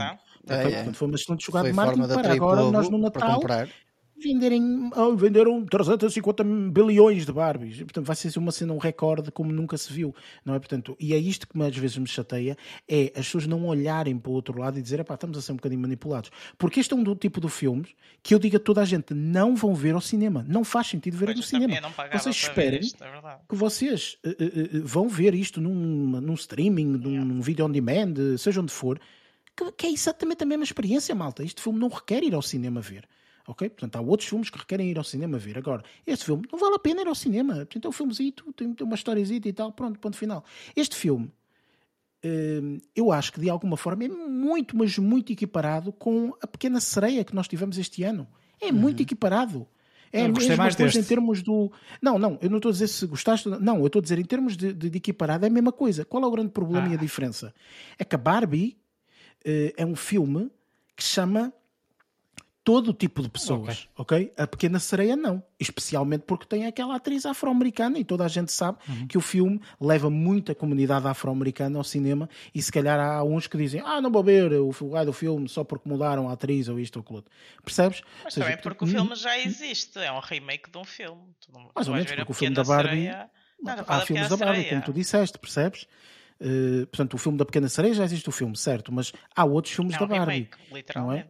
Sim, sim, sim. Mas este filme da Barbie não é um remake. Sim. Isto é literalmente um filme É um novo. filme novo, exatamente, é um filme novo, sem sombra de dúvida, só que lá está, ou seja, é um filme novo que eu acho que uh, de, de, de, a história é criada do, do zero, não Exatamente. é? Portanto, é inventada a história, o, a narrativa, tudo isso. A história está muito boa, mas, porra. eu gostei muito da história. Mas eu, eu, pessoalmente não gostei da história, eu acho que a história está relativamente fraca, muito previsível. Uh, uh, eu disse Ah, isso eu desde Eu não gostei início. do fim, odiei o fim, acho que o fim foi estúpido. Eu disse, eu disse isso desde o início, portanto, tanto já vamos para Ah, spoilers, sim, já podemos falar mais abertamente. gosto. Uh, mas eu disse desde o início, eu disse, este filme, no meu ponto de vista, acho que devia fazer o que está a fazer, que é campanha de marketing para chamar toda a gente para ver. E depois, lá dentro do cinema, mudarem a história. Ok? Isso era de gênio. Eu não vi ninguém, eu não vi ninguém. Ok? Tu estavas a dizer, Maria, que não tens redes sociais e viste os TikToks, pessoas a sair do cinema. Eu não vi ninguém a sair do cinema e a dizer, meu Deus, que puto de filme, vocês têm que ir ver. Ai meu Deus, isto é brutal. Não, não vi ninguém. Ok? Ao contrário do que eu já digo muitas vezes do ano passado Top Gun Maverick. Não há ninguém que saia do cinema do Top Yeah. Gun Maverick e nunca grita toda a gente para ir ver o filme. Mas ok? em termos de população feminina, toda a gente saiu do filme da Barbie e disse têm que ir ver e levem tipo a vossa população masculina, porque isto também é um bocado tipo para lhe abrir os olhos, para eles perceberem um bocado aquilo que nós passamos e o tipo de pressões que nós temos do nosso lado, que muitas vezes vocês não se apercebem, vocês são homens, nós somos mulheres. Hum, e falavam muito disso, tipo, vão ver, levem as vossas amigas, e também ele fala um bocado do espírito, tipo, das mulheres se apoiarem e assim. E dizia mesmo isso, tipo, vão, vão com as vossas amigas, levem também, tipo, as pessoas, os homens de, das vossas vidas, também para eles perceberem, tipo, aquilo que nós passamos e vemos e esse tipo de coisas. Era literalmente essa a mensagem. Deixa-me só dizer que, lá está, isto, essas são as diferenças que eu acho que existem, porque eu não, não vi absolutamente nenhum disso. Não, também, É sem sombra de dúvida. Mas eu vou-te dizer que, do género, eu sigo algumas pessoas que são críticos de cinema, e de tanto mulheres como homens, e eh, não vi nenhuma mensagem nesse aspecto. Agora, atenção, as pessoas estão a avaliar um filme. É Estás a perceber? Portanto, Eu não, não, é vejo, o, eu não vejo críticos de cinema. Exato, era o comum não é pessoa mortais a falar. normal a, falar e etc. Portanto, e, e- e nesse aspecto concordo que realmente possas ter uh, uh, sido levada nesse sentido. Agora, eu acho sinceramente que é um filme que não vale a pena ir ao cinema. Pá, vês em casa, Também é a mesma coisa, tens uma boa experiência. Portanto, acho que não, não vale a pena. Enfim, eu acho que temos que passar para, para, para a de spoilers, também já nos extinguimos aqui um, um, um bocadinho, mas vamos passar para os spoilers. Há aqui algumas coisas que têm que ser faladas somente nesta área, portanto, vamos então aqui para o nosso próximo segmento, segmento de spoilers.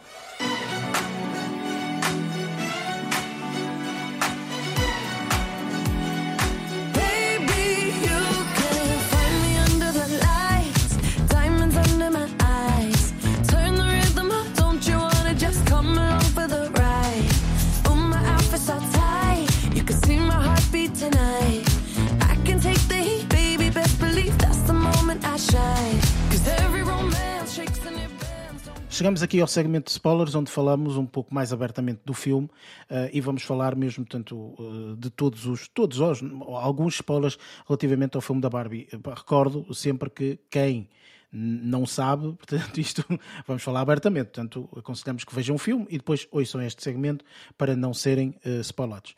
Portanto, falando de spoilers, Spoiler maior, acho que, que é falado aqui, é o que nós designamos como a viagem no, no segmento anterior, que é realmente ela vir para o mundo real. Eu, no meu ponto de vista, acho que foi a parte inferior do filme, foi a parte que eu pessoalmente não gostei muito, não gostei da narrativa, achei que foi um bocadinho inventado esta cena do ah e tal, é, é alguém no mundo real está a brincar com uma Barbie e, e representa não sei quem. né? Isso achei um bocadinho inventado, sinceramente, mas também confesso que eh, eu, como estava na expectativa de ficar com, sempre no, no mundo da Barbilândia, eu queria só ficar no mundo da Barbilândia, porque aquilo é tão diferente, porque para mim eu ficava sempre ali. Acho que aquilo é espetacular e vive eh, eh, somente por aí. Eh, o mundo real, para mim, foi a parte pior do filme. Não sei se concorda ou não, Maria, no teu caso, concordas ou não? Acho que faz sentido porque consigo perceber o que o Luís disse ainda agora de fazer a ligação com Toy Story, que é o teu brinquedo tem uma ligação a ti. E acho que essa ligação é feita através disso, ou seja, ela tinha que ir ao mundo real para perceber o que é que estava a passar. Claro que para nós, acho que como público, se estivéssemos sempre no, no Barbie, na Barbie World, era brutal, porque aquilo era que era mesmo bonito. O mundo real nós já conhecemos e é uma seca. Mas para a história, mas para a história, acho que faz sentido.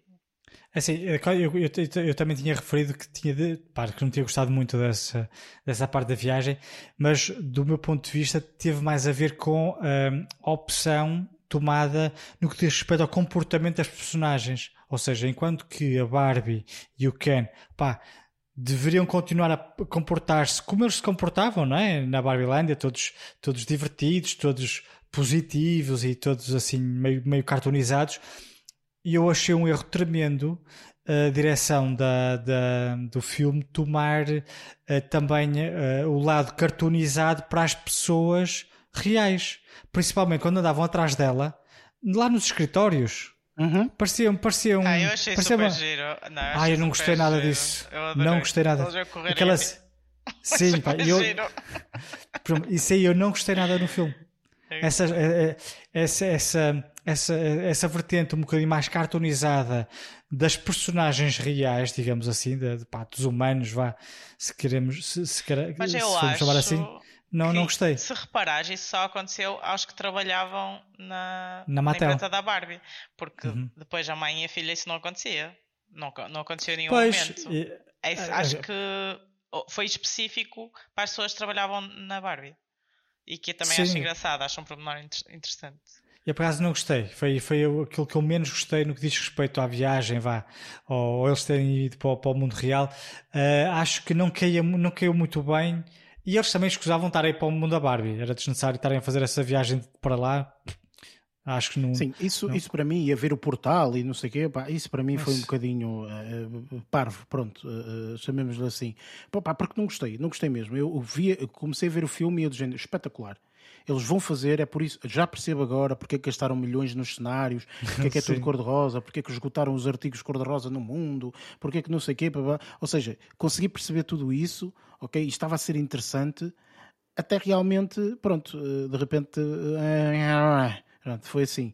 Não desgostei de determinadas personagens, nomeadamente do Will Ferrell, acho que ele está uma personagem muito interessante. Ah, pá, eu não Eh, gostei. eu Gostei muito gostei. da Ferreira. ah, a que Ah, mais ou fazia. menos, a Ferreira eu Pessoal, um podemos bocadinho- falar do John Cena ali, está tipo super Ah, engraçado. pois é, não lembrava da. Zito, meu. Está a rir, está muito alto, tipo super funny. Apareceu eu lá ao pé, da, ao pé da Dua Lipa, estava fixe. Esses Foi momentos em que efetivamente eles utilizaram a comédia, não é? Está excelente, mas lá está, mais uma vez, eh, isto é um filme para adultos, portanto só vai-se conhecer isto quem conhecer o John Cena, quem não sei Claro. quem, não é? Portanto, é um filme completamente para adultos. Esses momentos todos eu achei eh, soberbos, ou seja, tudo o que se passou na Barbilândia, espetacular. Leva aqui o meu carimbo de, de aprovação. Tudo o que se passou no outro lado foi tipo, ah, meh. Não é? Pronto, enfim. Depois, claro, há a crítica social, que eu acho que isso também tem que ser falado, não é? Que é a crítica social. Opá, que eu vou ser sincero. Eu já estou um bocadinho farto de ouvir esta crítica social. Já a ouvimos há uns anos e tudo mais. Eu acho que não foi retratado de forma eh, errada, ok? Não, não estou a dizer que foi retratado de forma errada. Só que achei que foi um bocadinho fácil demais agarrar naquele tema e explorá-lo daquela forma. Ok, fazer o lá o Ken, achar que o patriarcado é que era fixe, que era o cavalo. que eram cavalos e quê? Cavalos e Era cavalos. Era os cavalos. Era os cavalos, é que era o patriarcado. Depois lá está, trouxe foi um carro para, para, para trocar o cavalo, porque não conseguia encontrar cavalos. efetivamente tudo isso eu eh, pá, não sei, pronto, eh, não, não me soube bem, pá, eh, chamemos assim, não me soube bem.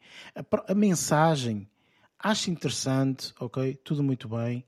Agora, será que um filme da Barbie teria necessidade de falar desta mensagem? Pá, se não falasse Eu um tema sim. sério, se calhar ia ser, ia ser um filme banal da Barbie. Eu acho que Se sim. calhar digo eu. Porque aquilo que elas retratam no início, que é a Barbie presidente, a Barbie médica, isto hoje, hoje em dia para nós é super normal, certo? Ahm, mas se calhar quando eu era pequenina não havia assim tantas mulheres em certas profissões como existem hoje. E na altura da minha mãe essas pessoas não existiam mesmo. Tipo, vocês têm que ter noção que se calhar a primeira mulher a tirar a carta em Portugal foi tipo há 30 anos. Há 30 não, mas tipo há 50 ou 60 anos. O que para nós hoje em dia parece muito garantido e parece que já foi conquistado há imenso tempo, não foi conquistado assim há tanto tempo. E há pequenas mensagens que quando nós somos pequeninos não nos apercebemos, mas que estão lá. Tipo, eu ter uma Barbie e a minha Barbie poder ser tudo, que para vocês homens isso é normal, tipo, vocês sabem que vocês podem ser o que quiserem, mas se calhar na sociedade da mulher isso não é assim. E isso era mesmo uma mensagem, tipo, olha, tu tens a tua Barbie e a tua Barbie pode ser tudo. E isso mostrou-me que eu posso ser tudo. E eu tenho muito isso na minha cabeça e a minha mãe sempre me disse isso. Eu sei que há muitas pessoas que não tiveram essa, essa sorte que eu tive.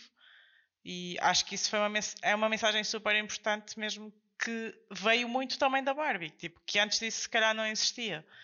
Eh, e que mudou uma geração, pelo menos, ou duas. Eu acho isso, acho isso bem importante.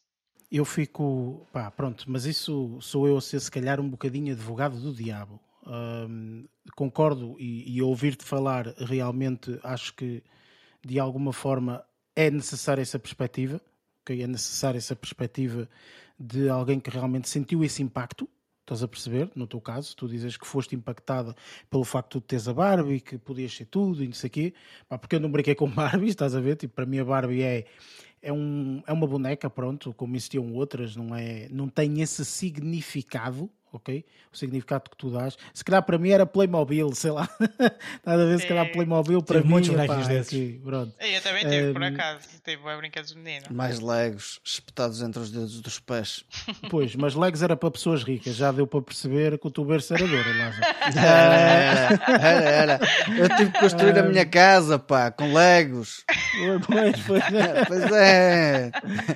Mas na realidade eu acho que eh, este filme hum, eu não consigo eh, de uma forma imediata dar-lhe essa mensagem, estás a perceber? Ou seja, há Sério? filmes que eu acho que consigam. Sim, eu acho que há filmes que conseguem realmente dar esta mensagem. Eu não consigo por um motivo. Porque a campanha de Martin foi excessiva. Percebes? Tipo, aquilo transbordava de cor-de-rosa, aquilo não sei quê, e chegas a um ponto em que estás enjoado, assim como ficarias enjoado se um filme fosse extremamente eh, homens e cavalos, e estás a perceber? Ou seja, tipo, eu- eu ficaria enjoado da mesma forma, tipo, pá, não, não faz muito sentido, estás a perceber? Mas Eh, imagina a transição, desculpa interromper-te, a transição Não, força, força. que existiu da Barbie na Barbie Land, em que todas as mulheres se apoiavam, as mulheres eram um foco, os cans eram os acessórios, literalmente. Uhum, de repente uhum. ela passou para, para o mundo real. E aquele primeiro impacto com quando eles estavam a andar de patins, ela estava a ser assobiada, Certo? e depois ela Deu um foi soco com um gajo. Exato, deu um soco com um gajo que foi apalpada uh, e depois foi ter com os. os- uh, aqueles que estavam nas obras. Os construtores das obras, não é? Sim, que ela, o que, o que, qual era a ideia dela? Eu vou lá buscar energia positiva e alguém que me apoie porque estou a precisar. E chega lá e leva com aquele tipo de discurso que levou. Isto, se calhar, para vocês não, não ressoa nada. Isto para vocês faz algum sentido? Teve algum impacto para vocês? É Eu assim, percebi eu a mensagem, só que, lógico, nunca, nunca sofri de assobios quando estou a passar nas obras.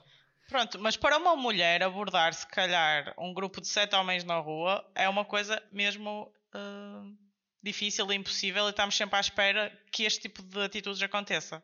Percebem? Acho que isto é uma coisa que se vocês estiverem na rua e forem abordar um, um grupo de sete mulheres, vocês não estão à espera de ser assediados. Certo? Vocês não estão à é espera que um grupo de sete mulheres não é o-. Nós estamos à espera de ser assediadas se formos ter com um grupo de homens. Percebem? Estas, estas pequenas coisas, se calhar, não chegaram até vocês, mas nós que tipo, vivemos isto no dia a dia, sim, isto faz imenso sentido. Isto é real. Mais ou menos, Maria, porque, tipo, imagina, eu consigo entender tudo isso, ok? Eu consigo perceber todas essas, essas nuances e, e- e- tudo mais. Confesso que, pá, sendo homem, há coisas que não, não, não- não tenham o mesmo impacto como tu sendo mulher, é mais do Claro, que óbvio, não claro. é? Há diferenças. E, e eu acho que aqui a única circunstância que eu poderei dizer que eh, eu não gostei tanto foi, lá está, o que eu o que vou voltar a repetir, foi a excessiva campanha de Martin para. Estás a perceber? É isto. Eu não estou a dizer que é, que é errado, não estou a dizer que nada. Eu acho que este filme, por exemplo, seria muito mais bem aceito e muito mais equilibrado se não tivesse esta campanha de Martin que teve.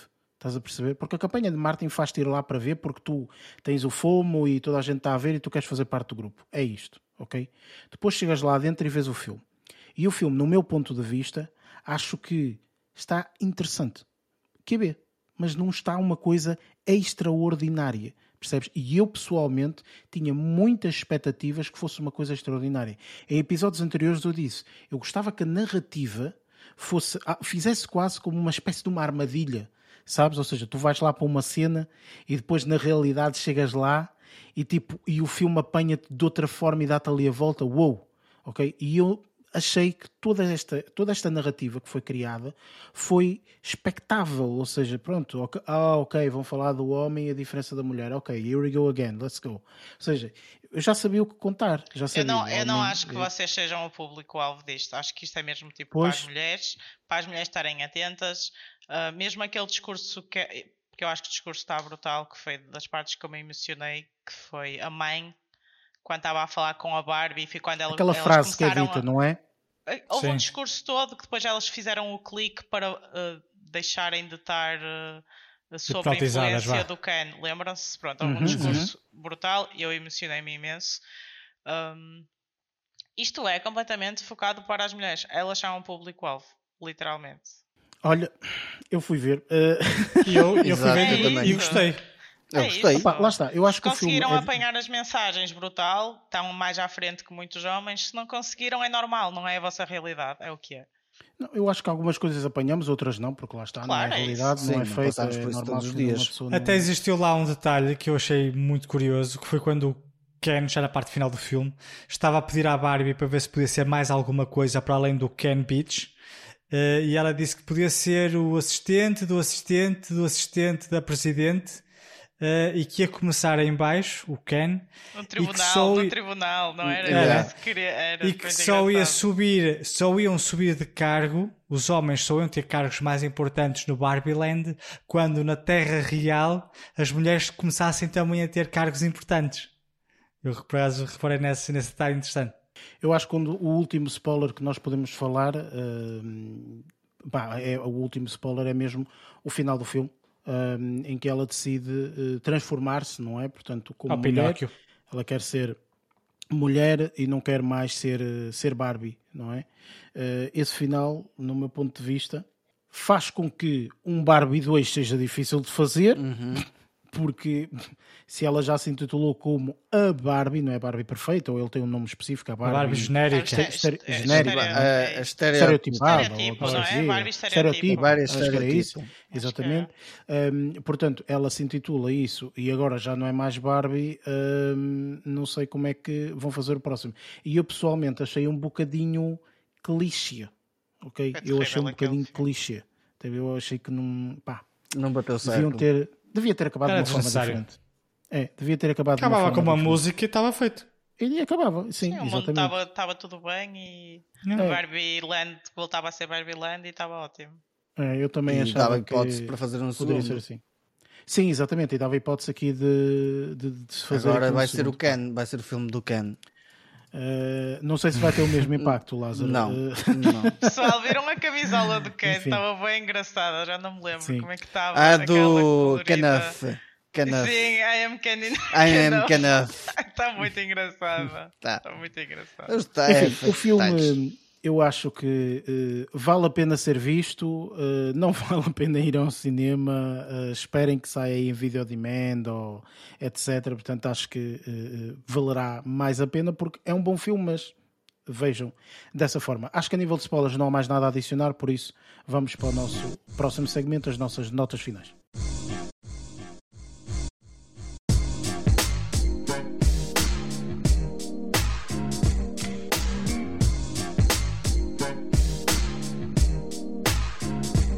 Pronto, está feito mais um episódio, este um bocadinho mais longo, porque temos aqui a nossa convidada especial, portanto isto alonga-se um bocadinho mais, um, mas uh, obviamente uh, não podíamos deixar de fazer aqui review à Barbie e também de ter uma perspectiva um bocadinho diferente da nossa. Portanto, três homens, se calhar sempre o mesmo tipo de perspectivas.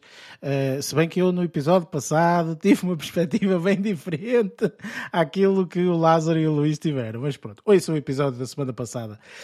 Um, e uh, para a semana uh, vamos ter a review do filme que já estreou há algum tempo, mas nós temos curiosidade, não tivemos a oportunidade na altura de o ver e vamos ver agora. portanto, juntem-se a nós para a semana para ouvirem aqui a review do filme Asteroid City. Uh, um filme de, recordem-me o realizador, é do Wes Anderson. Wes Anderson, exatamente, até fizeram isto em coro.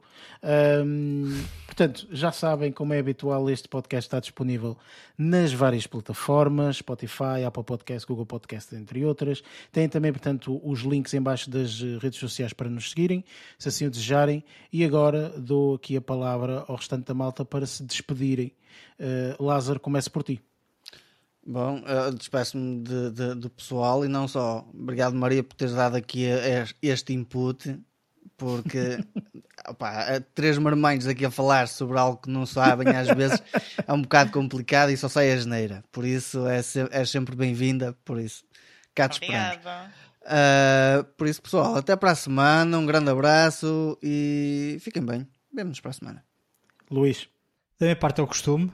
Antes disso, quero agradecer aqui à Maria por ter estado aqui estas duas horas connosco e foi um gosto poder falar aqui contigo. Uh, para além disso, é o costume. Uh, um abraço e até para a semana. E Maria, despede-te aí da malta. O que é que achaste desta experiência? Força. Podes dizer, não gostei nada, é muito tarde, estou com É sono uma ir dormir. seca. Pode ser, não é? Não, por acaso gostei muito. E é isso, obrigada.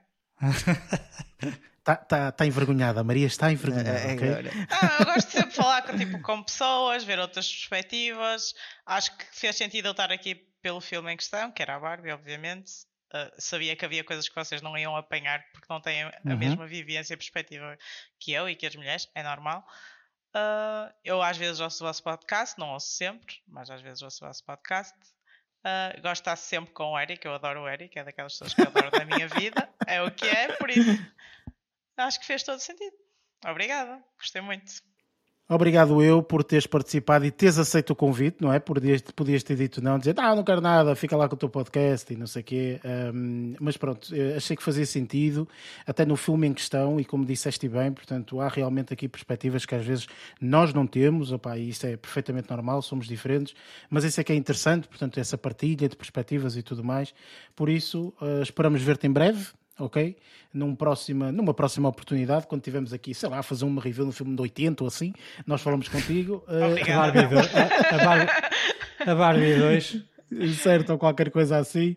Eh, e pronto, malta, já sabem, eh, agradeço-vos obviamente a vocês que conseguiram chegar até o final deste episódio que já vai longo. Um abraço a todos, vemo-nos para a semana e como já é habitual, até lá, bons filmes.